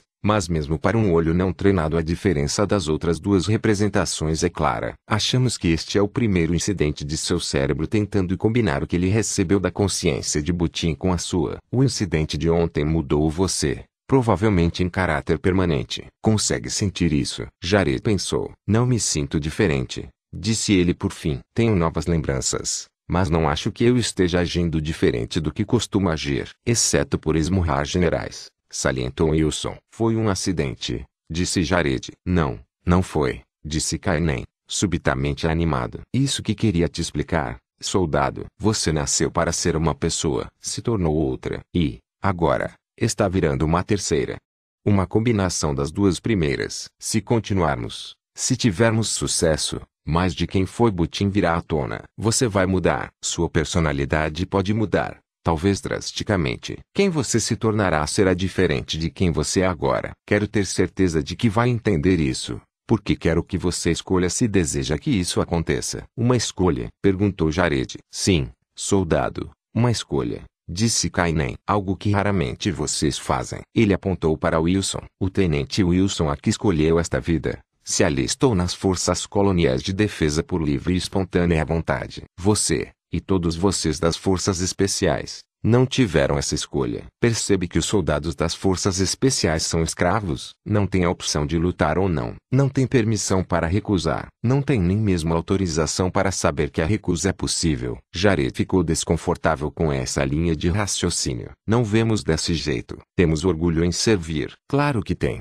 Disse Kainen. Eles condicionaram vocês assim desde que nasceram. Quando seu cérebro foi ativado e seu brainpal pensou por você e escolheu ramificações particulares na árvore decisória em vez de outras. Quando seu cérebro ficou capaz de pensar sozinho, os caminhos que se voltavam contra a escolha já estavam definidos. Eu tomo decisões o tempo todo, retorquiu Jared. Não as grandes, disse Kainen. Por meio do condicionamento e de uma vida militar, as escolhas foram feitas por você durante toda a sua curta vida, soldado. Alguém escolheu criar você. Isso não foi diferente de outras pessoas. Por outro lado, escolheram imprimir a consciência de outra pessoa em seu cérebro. Escolheram transformá-lo em um guerreiro. Escolheram as batalhas que enfrentaria. Escolheram entregá-lo para nós quando foi conveniente para eles. E escolheram transformá-lo em outra pessoa partindo seu cérebro como um ovo e deixando a consciência de Butim invadir totalmente a sua. Mas eu estou optando por lhe dar essa escolha. Por quê? Perguntou Jared. Porque eu posso, disse Kainen. E porque você deveria ter essa escolha. E porque, ao que parece, ninguém mais vai lhe dar essa opção. Esta é a sua vida, soldado. Se escolher continuar, vamos sugerir maneiras que, em nossa opinião, podem destravar mais das lembranças e da personalidade de Butim. E se eu não quiser? Questionou Jared. O que acontece? Então diremos à pesquisa militar que nos recusamos a fazer qualquer coisa com você. Disse Wilson. Eles podem encontrar outra pessoa para fazê-lo. Aventou Jared. Quase certeza que vão. Disse Kainen. Mas você terá feito sua escolha. E nós teremos feito a nossa também. Jared percebeu que Kainen tinha razão. Em sua vida, Todas as principais escolhas que o afetavam haviam sido feitas por outros. Sua tomada de decisão havia se limitado a coisas sem importância ou a situações militares em que não fazer uma escolha significaria estar morto. Não se considerava um escravo, mas foi forçado a admitir que nunca havia considerado não estar nas forças especiais. Gabriel Bray dissera a seu esquadrão de treinamento que, depois de 10 anos de serviços, podiam sair para colonizar e ninguém jamais questionou por que eram obrigados a servir 10 anos. Todo o treinamento e desenvolvimento das forças especiais punha a escolha individual depois das necessidades do esquadrão ou pelotão. Mesmo a integração, a grande vantagem militar das forças especiais, turvava a noção de identidade para fora do caráter individual em direção ao grupo. E ao pensar na integração, Jared sentiu uma solidão intensa. Quando seu novo posto foi anunciado, a integração de Jared com o segundo pelotão foi desligada. O zumbido constante e baixo de pensamentos e emoções dos colegas de pelotão era profundo em sua ausência. Se não tivesse sido capaz de aproveitar suas primeiras experiências isoladas de consciência, talvez tivesse ficado um pouco maluco no momento em que percebeu que não podia mais sentir o pelotão. Do jeito que aconteceu, Jared passou a maior parte do dia seguinte em uma depressão imensa. Foi uma amputação, sangrenta e crua e apenas a certeza de que provavelmente seria temporária a tornava suportável. Jared percebeu com uma inquietação crescente como muito de sua vida fora ditado, escolhido, ordenado e comandado. Percebeu como estava despreparado para fazer a escolha que Cain lhe oferecia. Sua inclinação imediata foi de dizer sim, que ele queria continuar, saber mais sobre Charles Butin, o homem que ele supostamente deveria ser, e tornar-se de alguma forma. Mas não sabia se era algo que realmente queria ou meramente algo que era esperado dele. Jared sentiu ressentimento, não da União Colonial ou das Forças Especiais, mas de Kainen, por colocá-lo na posição de questionar a si mesmo e as suas escolhas, ou a falta delas. O que você faria? Jared perguntou a Kainen. Não sou você, respondeu Kainen, que se recusou a falar mais sobre isso. Wilson também foi notadamente inútil. Os dois continuaram o trabalho no laboratório enquanto Jared pensava, encarando as três representações de consciência que eram todas dele, de um jeito ou de outro. Tomei uma decisão.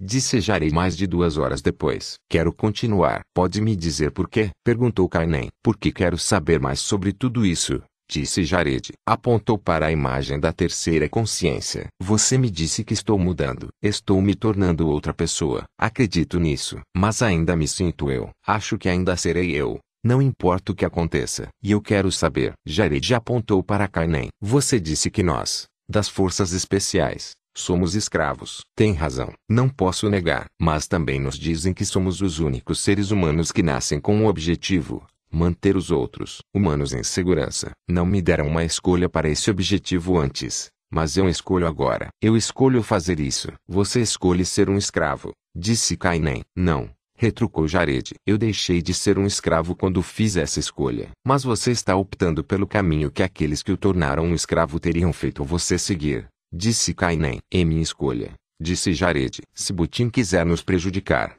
Quero impedi-lo. Isso significa que talvez você fique como ele, comentou Wilson. Eu deveria ter sido ele, disse Jared. Ser como ele ainda deixa espaço para que eu seja eu. Então, essa é sua escolha, disse Kainen. É, ufa, graças a Deus, disse Wilson, claramente aliviado. Kainen também pareceu relaxar. Jared olhou para os dois de um jeito estranho. Não entendo, disse a Kainen. Recebemos ordens para tirar o máximo possível que houvesse de Charles Butin em você. Disse Kainen. Se você dissesse não, e nós nos recusássemos a seguir nossas ordens, provavelmente seria uma sentença de morte para mim. Sou prisioneiro de guerra, soldado. O único motivo para o pouco de liberdade que tenho é porque me permiti ser útil. No momento em que eu não for mais útil, as FCD vão retirar o medicamento que me mantém vivo, ou vão escolher me matar de outra maneira. O tenente Wilson aqui provavelmente não seria fuzilado por desobedecer a ordem, mas, pelo que entendo,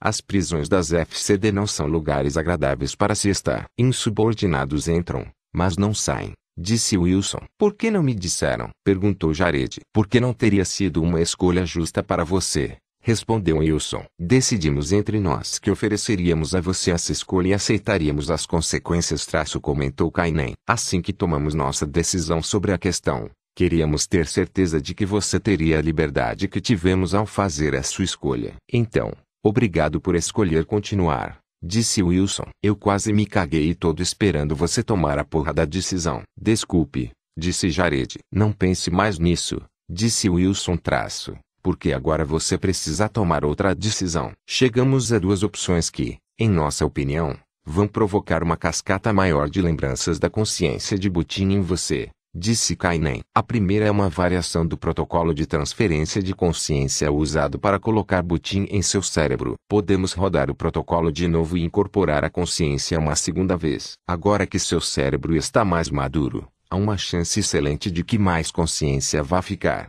De fato, que ela possa ficar inteira. Mas há algumas consequências sérias. Como o que? Perguntou Jared. Como sua consciência ser inteiramente apagada quando a nova entrar. Respondeu Wilson. Ah, disse Jared. Entende como é problemático? Disse Kainen. Acho que não quero essa daí. Não, disse Jared. Achávamos que não iria querer. Disse Kainen. Nesse caso, temos um plano B muito menos invasivo. Que é? Perguntou Jared. Uma viagem pelo caminho das lembranças. Disse Wilson. Jujubas foram apenas o início. O coronel James Robbins ergueu os olhos para Fênix, pairando sobre ele no céu. Aqui estou eu de novo pensou ele. General Zilar notou o desconforto de Robbins. Você não gosta da cantina dos generais, não é, coronel? Perguntou, e enfiou mais um pedaço de bife na boca. Eu odeio, disse Robbins antes de ter ciência do que estava falando. Senhor, adicionou rapidamente. Nem posso dizer que você tem culpa, disse Zilard. mexendo no bife. Esse negócio de impedir não generais de comer aqui é completamente imbecil. Aliás,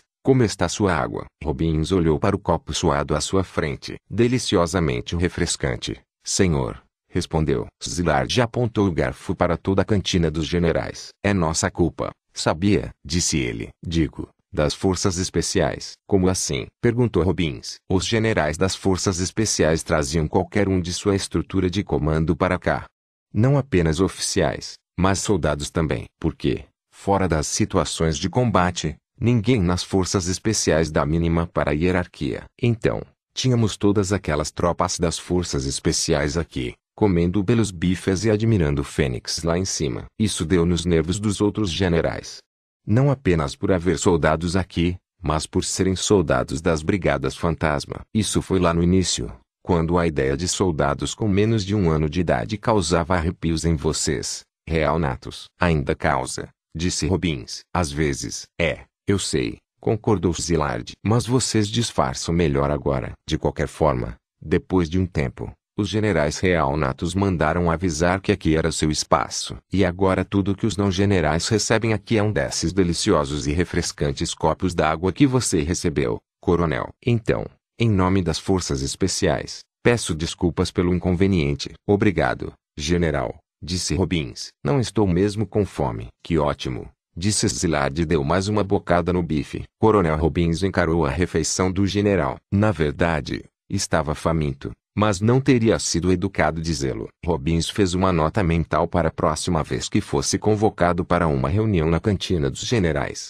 Como alguma coisa primeiro. Zilard engoliu o bife e voltou sua atenção a Robbins. Coronel, já ouviu falar no sistema ESTO? Não faça buscas. Apenas me diga se conhece. Não estou familiarizado. Respondeu Robbins. E Crana, Mauna Kea, Sheffield. Conheço a ilha de Mauna Kea da Terra, no Havaí. Disse Robbins. Mas suponho que não é dessa que está falando. Não é. Zilard acenou de novo com o garfo, apontando para indicar algum lugar além da parte leste de Fênix. O sistema Mauna Kea fica nesta direção, pouco antes do horizonte de salto espacial de Fênix. Nova colônia lá. Havaianos? Perguntou Robbins. Claro que não. Retrucou Zilard. A maioria de Tamiles, pelo que dizem meus dados, não dão nome ao sistema. Apenas vivem lá. O que há de tão interessante nesse sistema? Quis saber Robbins. O fato de que há pouco menos de três dias um cruzador das forças especiais desapareceu por lá traço respondeu Zilard. Foi atacado? Questionou Robbins. Destruído? Não. Ele desapareceu. Nenhum contato desde que chegou ao sistema. Ele fez contato com a colônia? Perguntou Robbins. Não teria feito isso,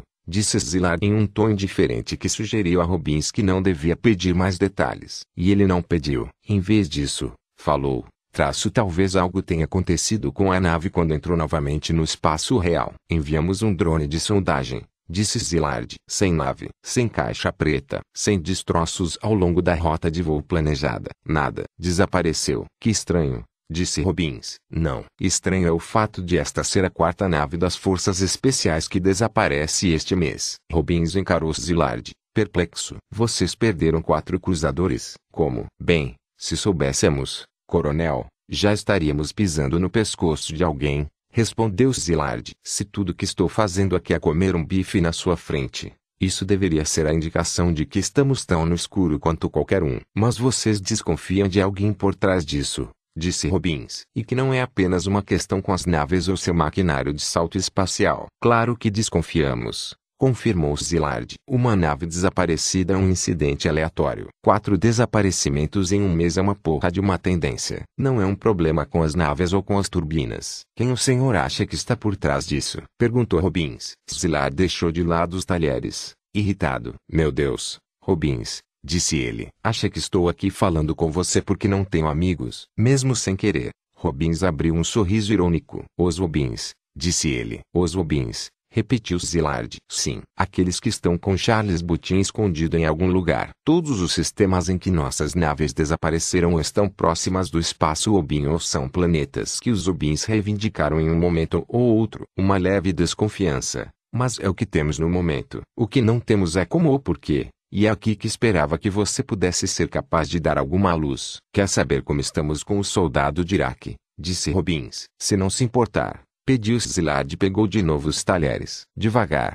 admitiu Robbins. Achamos que a brecha de lembranças aconteceu por conta de estresse e de estímulo sensorial. Não podemos pôr o mesmo tipo de pressão sobre ele como o combate pôs, mas temos apresentado a ele partes da vida de Butin, um pedaço por vez. Seus prontuários? Perguntou Zilard. Não, disse Robbins. Ao menos não os prontuários e arquivos sobre Butin que foram escritos ou gravados por outras pessoas. Esses não vêm do próprio Butin. E não queremos introduzir pontos de vista externos. Kainen e Tenente Wilson estão trabalhando com fontes primárias, como registros e anotações de Butin, e com seus pertences. Você diz as coisas que eram de Butin? Perguntou Zilard. Coisas que eram dele, de que gostava. Lembre-se das jujubas.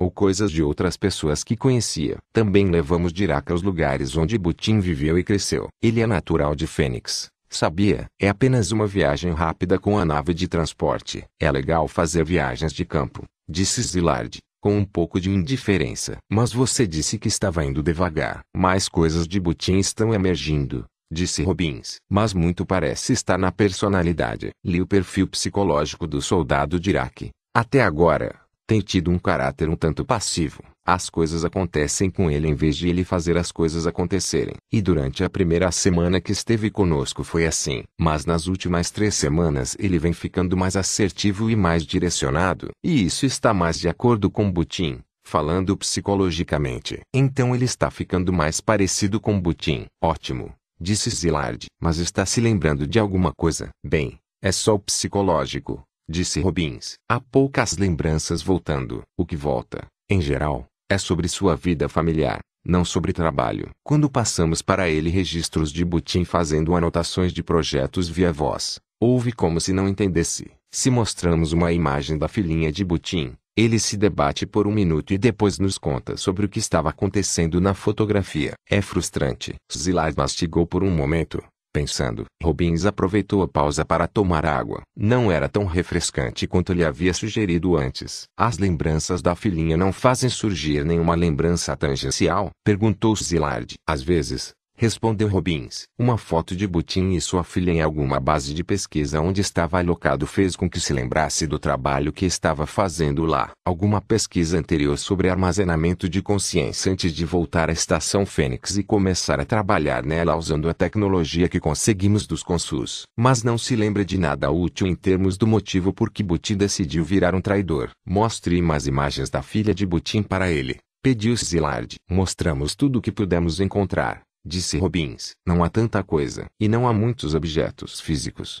Nem brinquedos. Tampouco desenhos ou algo assim. Por que não? Perguntou Zilard. Robbins deu de ombros. Ela faleceu antes de Butin voltar para a estação Fênix. Disse ele. Acho que ele não quis trazer suas coisas. Agora ficou interessante. Disse Zilard. Os olhos pareciam estar concentrados em algo distante. Um sinal de que estava lendo algo de seu brainpal. O que foi? Perguntou Robbins. Puxei o arquivo de Butin enquanto você falava, disse Zilard. Butin é um colono, mas seu trabalho para a União Colonial exigia que ele ficasse alocado nas instalações da pesquisa militar. O último lugar onde trabalhou antes de vir para cá foi na estação de pesquisa Coveu. Já ouviu falar nela? Sua familiar. Respondeu Robbins. Mas não consigo localizar. Diz aqui que era uma instalação de pesquisa com gravidade zero, comentou Zilard. Faziam um trabalho biomédico, por isso Butin estava lá, mas em geral lidavam com armas e sistemas de navegação. Isso é interessante. A estação estava posicionada diretamente sobre um sistema de anéis planetários. Ficava apenas um quilômetro do plano de anéis. Usavam os fragmentos do anel para testar os sistemas de navegação de proximidade. Nesse momento,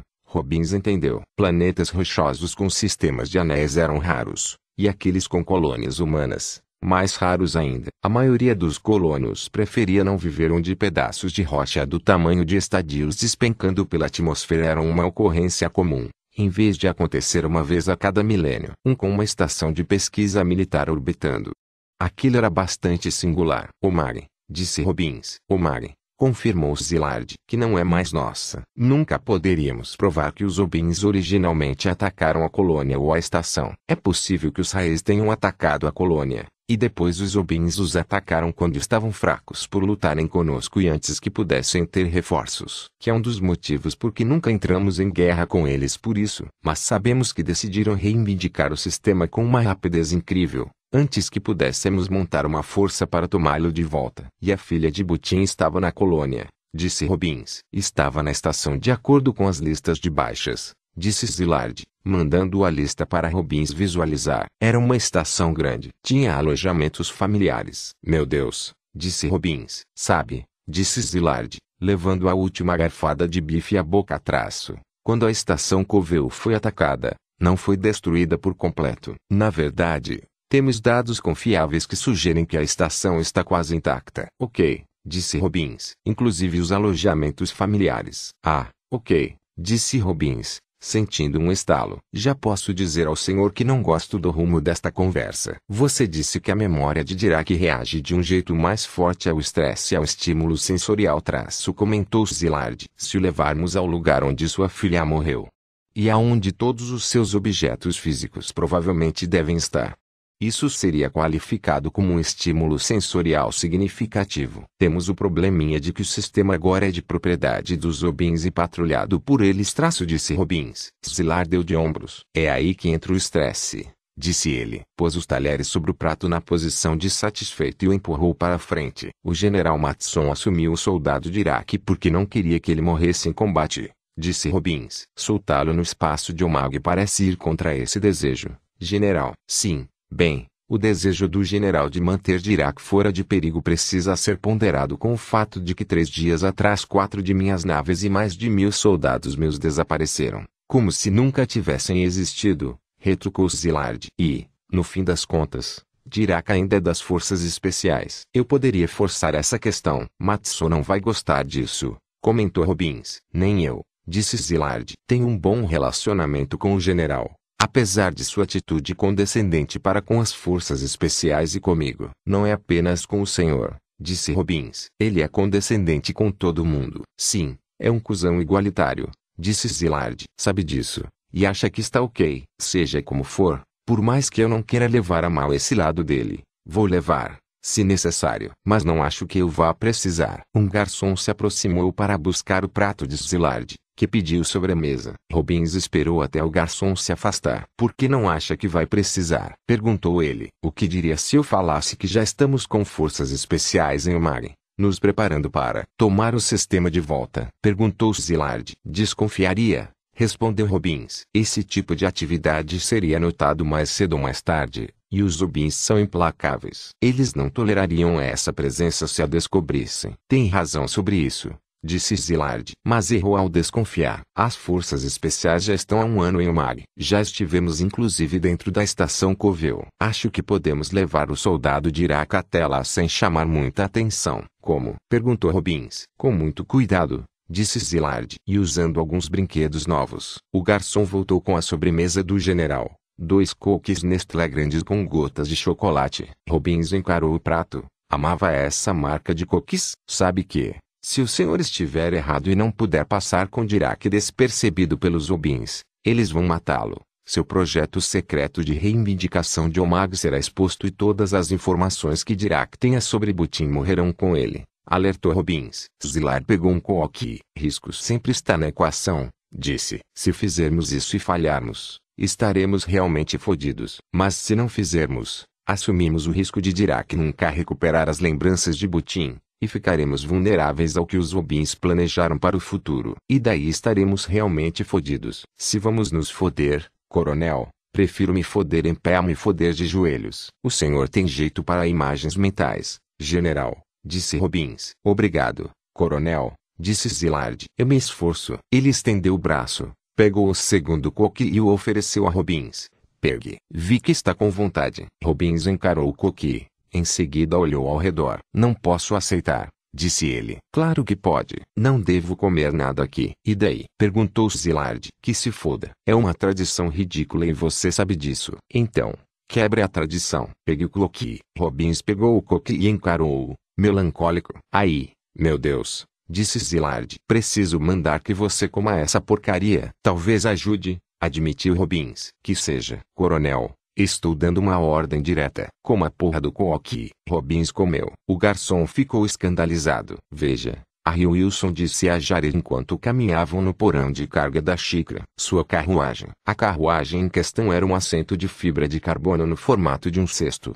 Dois motores extremamente pequenos de íons com força e capacidade de manobra limitadas, um de cada lado do assento, e um objeto do tamanho de um frigobar posicionado diretamente atrás do assento. É uma carruagem feia, disse Jared. Wilson deu uma risadinha. O senso de humor de Jared já havia melhorado nas últimas semanas, ou ao menos tinha ficado mais ao gosto de Wilson, lembrava o sarcástico Charles Butin que ele conhecera. Wilson sentia prazer e desconfiança aí, o prazer de que o trabalho dele de Caine estava fazendo a diferença. A desconfiança porque Butin, no fim das contas, havia traído a humanidade. Wilson gostava de Jared o bastante para não desejar esse destino para ele. É feia, mas é de ponta, disse Wilson. Caminhou até ela e bateu no objeto com aparência de frigobar. Esta é a menor turbina de salto espacial já criada, disse ele, recém-saída da linha de montagem. E não é apenas pequena, mas é um exemplo do primeiro avanço real que fizemos na tecnologia de salto espacial em décadas. Deixe-me adivinhar, disse Jared. É baseada naquela tecnologia com su que roubamos dos raízes. Você faz parecer que é uma coisa ruim, disse Wilson. Bem, sabe, disse Jared, tocando a cabeça. Estou nesta confusão por causa da tecnologia Consul. Digamos que não tenho opinião neutra quanto a seus usos. Você levantou uma questão excelente, disse Wilson. Mas isto aqui é lindo. Um amigo meu trabalhou nela. Conversamos sobre o projeto. A maioria das turbinas de salto espacial exige que você saia para um tempo e espaço sem perturbação antes que possa acioná-la. Precisa estar longe de um planeta. Esta aqui é menos exigente pode usá-la em pontos de Lagrange. Ou seja, contanto que se tem um planeta com uma lua razoavelmente grande, consegue-se cinco pontos próximos no espaço onde se é gravitacionalmente tranquilo o bastante para acionar esta turbina. Se conseguirem consertar os defeitos, poderia revolucionar a viagem espacial. Consertar os defeitos? Perguntou Jared. Estou prestes a usar essa coisa. Defeitos são ruins. O defeito é que a turbina é sensível à massa do objeto preso a ela, disse Wilson. Massa demais cria uma deformação local muito grande no espaço-tempo. Então, a turbina de salto espacial faz umas coisas estranhas. Como o que? Perguntou Jared. Como explodir? Respondeu Wilson. Isso não é animador. Bem, explodir não é bem a palavra. A explicação física para o que realmente acontece é muito mais estranha. Isso eu garanto. Pode parar com isso agora. Mas você não precisa se preocupar. Continuou Wilson. É preciso cerca de 5 toneladas de massa antes que a turbina vacile. É por isso que esse trenó parece um escaravelho. Fica muito abaixo do limite de massa. Mesmo com você dentro. Deve ficar tudo bem. Deve ficar, insistiu Jared. Ah, não seja um bebê chorão. Eu não tenho nem um ano de idade, disse Jared. Posso ser um bebê se eu quiser. Me ajude a entrar nessa coisa. Por favor. Jared se acomodou no assento do trenó. Wilson prendeu e acomodou a mão em uma caixa de armazenagem ao lado do assento. Faça uma checagem dos sistemas, disse Wilson. Jared já ativou seu brainpal e conectou-se ao trenó,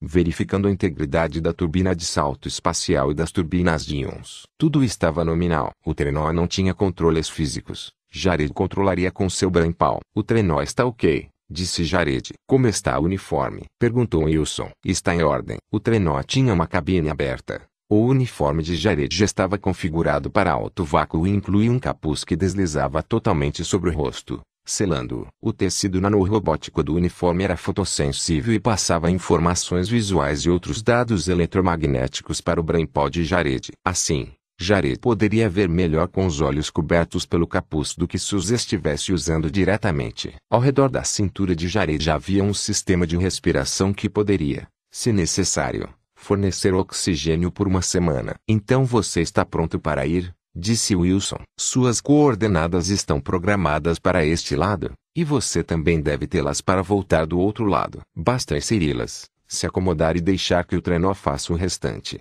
Zilard disse que a equipe de resgate das forças especiais estará pronta para pegá-lo do outro lado. Estará sob observação do capitão Martin. Ele recebeu uma senha de confirmação para que você verifique sua identidade. Zilard disse para seguir as ordens de Martin à risca. Entendido? Entendido. Respondeu Jared. Ok. Disse Wilson. Vou sair daqui. Vamos começar a criar o vácuo. Feche o uniforme. Assim que as portas do compartimento se abrirem, ative o programa de navegação. E ele vai cuidar de tudo a partir daí. Entendido. Repetiu Jared. Boa sorte, Jared, disse Wilson. Espero que encontre algo de útil. Ele saiu do compartimento com o som dos aparelhos da xícara sugando o ar do embarcadouro. Jared já ativou seu capuz. Houve uma escuridão momentânea seguida por um ganho realmente impressionante na percepção periférica de Jared assim que o sinal visual do uniforme foi acionado. O ruído chiado do ar diminuiu até desaparecer. Jared já estava no vácuo. Através do metal da nave e da fibra de carbono do trenó, conseguiu sentir as portas do compartimento deslizarem até abrir. Jared já ativou o programa de navegação do trenó que alçou voo e deslizou gentilmente para fora do compartimento. A visão de Jared incluía um rastreamento visual do plano de voo, e seu destino a mais de mil quilômetros de distância. A posição L4 entre Fênix e sua lua, Bennu, livre de qualquer outro objeto naquele momento. As turbinas de íons foram acionadas. Jared sentiu seu peso sob a aceleração das turbinas. A turbina de salto espacial foi ativada quando o trenó passou pela posição L4. Jared notou a aparição repentina e extremamente desconcertante de um sistema amplo de anéis a menos de um quilômetro acima de seu ponto de vista, rodeando a extremidade de um planeta azul semelhante à Terra à sua esquerda. O trenó de Jared, que antes se movia a uma velocidade impressionante, Estava imóvel. As turbinas de íons haviam parado pouco antes da conversão do salto, que não preservou a inércia anterior do trenó. Jared ficou aliviado. Duvidava que as pequenas turbinas de íons fossem capazes de parar o trenó antes de se desviar para o sistema de anéis e se chocar contra uma rocha giratória. Vírgula soldado de Iraque. Ouviu Jared quando uma senha de verificação apitou em seu brampal. Vírgula sim. Aqui é o Capitão Martin. Ouviu Jared.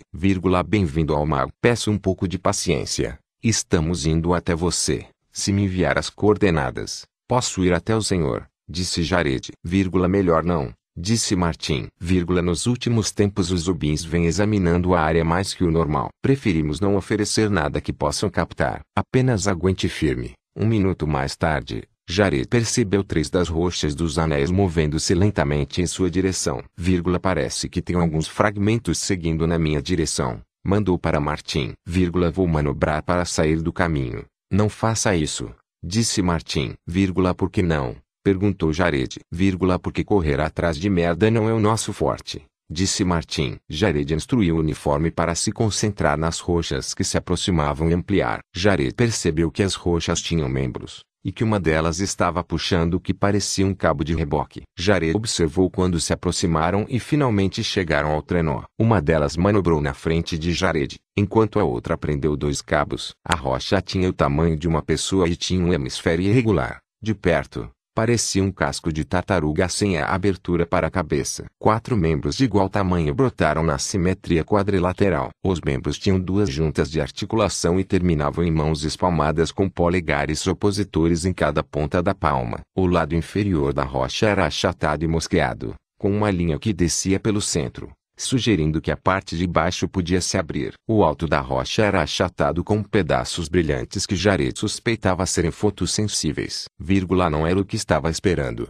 Soldado, disse a rocha, usando a voz de Martim. Vírgula não, senhor, disse Jared. Acessou o banco de dados interno das poucas espécies inteligentes que eram amigáveis com os seres humanos, ou que ao menos não os antagonizavam abertamente. Mas nada parecia nem remotamente com aquela criatura. Vírgula, estava esperando um ser humano. Jared sentiu um bip agudo bem-humorado.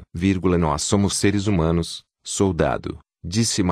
Vírgula, tanto quanto você. O senhor não me parece humano. Disse Jared imediatamente se arrependeu. Vírgula, claro que não. Disse.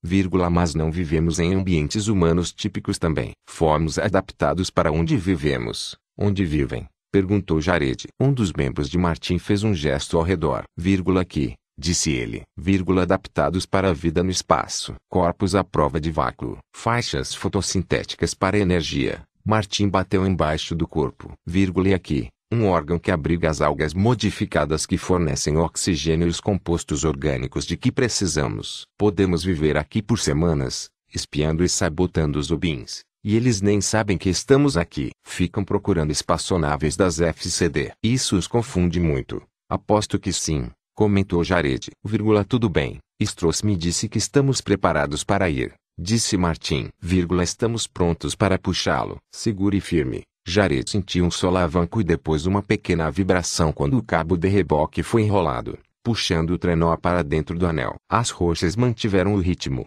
manipulando pequenos jetpacks com os membros traseiros. Vírgula, vocês nasceram assim? Perguntou Jared. Vírgula, ou não? Disse Martin. Vírgula, criaram esse tipo de corpo há três anos. Tudo novo. Precisavam de voluntários para testá-lo. Era uma medida extrema demais introduzir uma consciência sem testar. Precisávamos ver se as pessoas podiam se adaptar a ele sem ficarem loucas. Este corpo é quase inteiramente um sistema fechado. Consigo oxigênio, nutrientes e umidade de meu órgão de algas e meus dejetos retornam a ele para alimentar as algas. Você não come e bebe como as pessoas costumam fazer, nem mesmo mija normalmente. E não fazer essas coisas que a gente já está programado para fazer deixa a gente maluco. Você nunca imaginaria que não mijar pode deixar a gente obcecado. Mas, confie em mim. Deixa. Foi uma das coisas que tiveram de arrumar quando entraram em produção completa. Martin apontou para as outras duas roxas. Vírgula agora Strauss e Paul. Eles nasceram nesse corpo, disse Martin, vírgula, e estão perfeitamente confortáveis nele. Conto para eles como era comer um hambúrguer ou soltar um barro. E eles me olham como se eu fosse maluco. E tentar descrever sexo normal para eles é perda de tempo. Vocês fazem sexo? Perguntou Jared, surpreso. Vírgula, não se brinca com as pulsões sexuais. Soldado, disse Martin. Isso seria ruim para a espécie. Sim, nós fazemos sexo o tempo todo. Ele apontou para a parte de baixo. Vírgula abrimos aqui. As pontas de nossas carapaças podem se conectar com as de outra pessoa. O número de posições que podemos fazer é um pouco mais limitado que o de vocês. Seu corpo é mais flexível que o nosso. Por outro lado, podemos trepar no vácuo total. O que é um truque maneiro. Deve ser, disse Jared. Sentiu que o capitão estava arrumando para o território do excesso de informações. Vírgula, mas somos uma raça diferente, sem dúvida, comentou Martin. Vírgula, temos até um sistema de batismo diferente do usado pelo restante das forças especiais. Recebemos nomes de antigos escritores de ficção científica em vez de cientistas. Eu até recebi um novo o nome quando me transformei. O senhor vai voltar? Perguntou Jared. Vírgula, para um corpo normal. Não Disse Martin, vírgula, quando mudei a primeira vez. Acabei voltando. Mas a gente se acostuma. Este é meu normal agora. E este é o futuro. As FCD nos criaram para ter vantagem em combate. Como fizeram com as forças especiais originais. E funciona. Somos matéria escura. Podemos entrar em uma nave. E o inimigo achar que somos fragmentos de rocha até o momento em que a bomba nuclear de bolso que encaixamos no casco quando raspamos neles explode. E depois não sobra muito mais no que pensar. Mas somos mais que isso. Somos as primeiras pessoas organicamente adaptadas para viver no espaço. Todo sistema corporal é orgânico, mesmo o brainpal. Recebemos os primeiros brainpaws totalmente orgânicos. Essa é uma melhoria que vai ser passada à população geral das forças especiais quando fizerem uma nova versão de corpos. Tudo o que somos é expresso em nosso DNA. Se conseguir encontrar uma maneira de procriarmos naturalmente, teremos uma nova espécie, Homo astrum, que pode viver entre os planetas. Não teremos de lutar com ninguém por propriedade. E isso quer dizer que os seres humanos vão vencer. A menos que você não queira parecer uma tartaruga, disse Jared. Martin enviou um bip agudo de diversão. Vírgula é justo,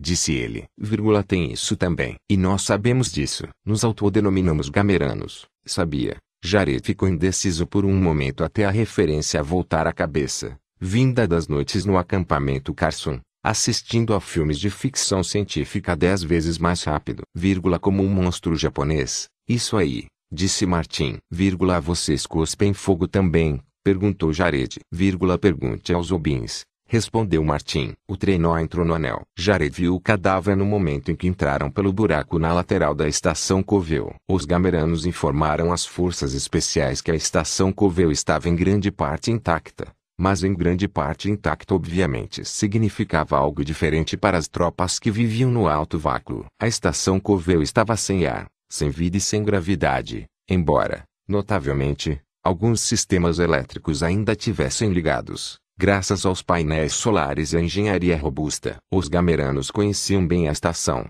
já tinham estado ali antes, recuperado arquivos, documentos e objetos que não haviam sido destruídos ou roubados pelos Obins. A única coisa que não haviam retirado eram os mortos. Os Zobins ainda vinham à estação de vez em quando e poderiam notar se o número de mortos começasse a diminuir drasticamente com o tempo. Então, os mortos permaneceram, flutuando pela estação, frios e ressecados. O defunto estava preso na antepara de um corredor. Jared suspeitava que não estava lá quando o buraco no casco pelo qual haviam passado foi feito. A descompressão explosiva deveria tê-lo sugado para o espaço. Jared virou-se para confirmar com Martin. Vírgula, ele é novo confirmou Martim, vírgula ao menos para esta sessão. Os mortos pairam muito aqui, junto com todo o resto. E alguém por quem você está procurando? Jared pairou em direção ao morto. O corpo estava ressecado. Toda a umidade já havia desaparecido muito tempo antes. Estaria irreconhecível mesmo se Butinho conhecesse. Jared olhou para o jaleco de laboratório do homem.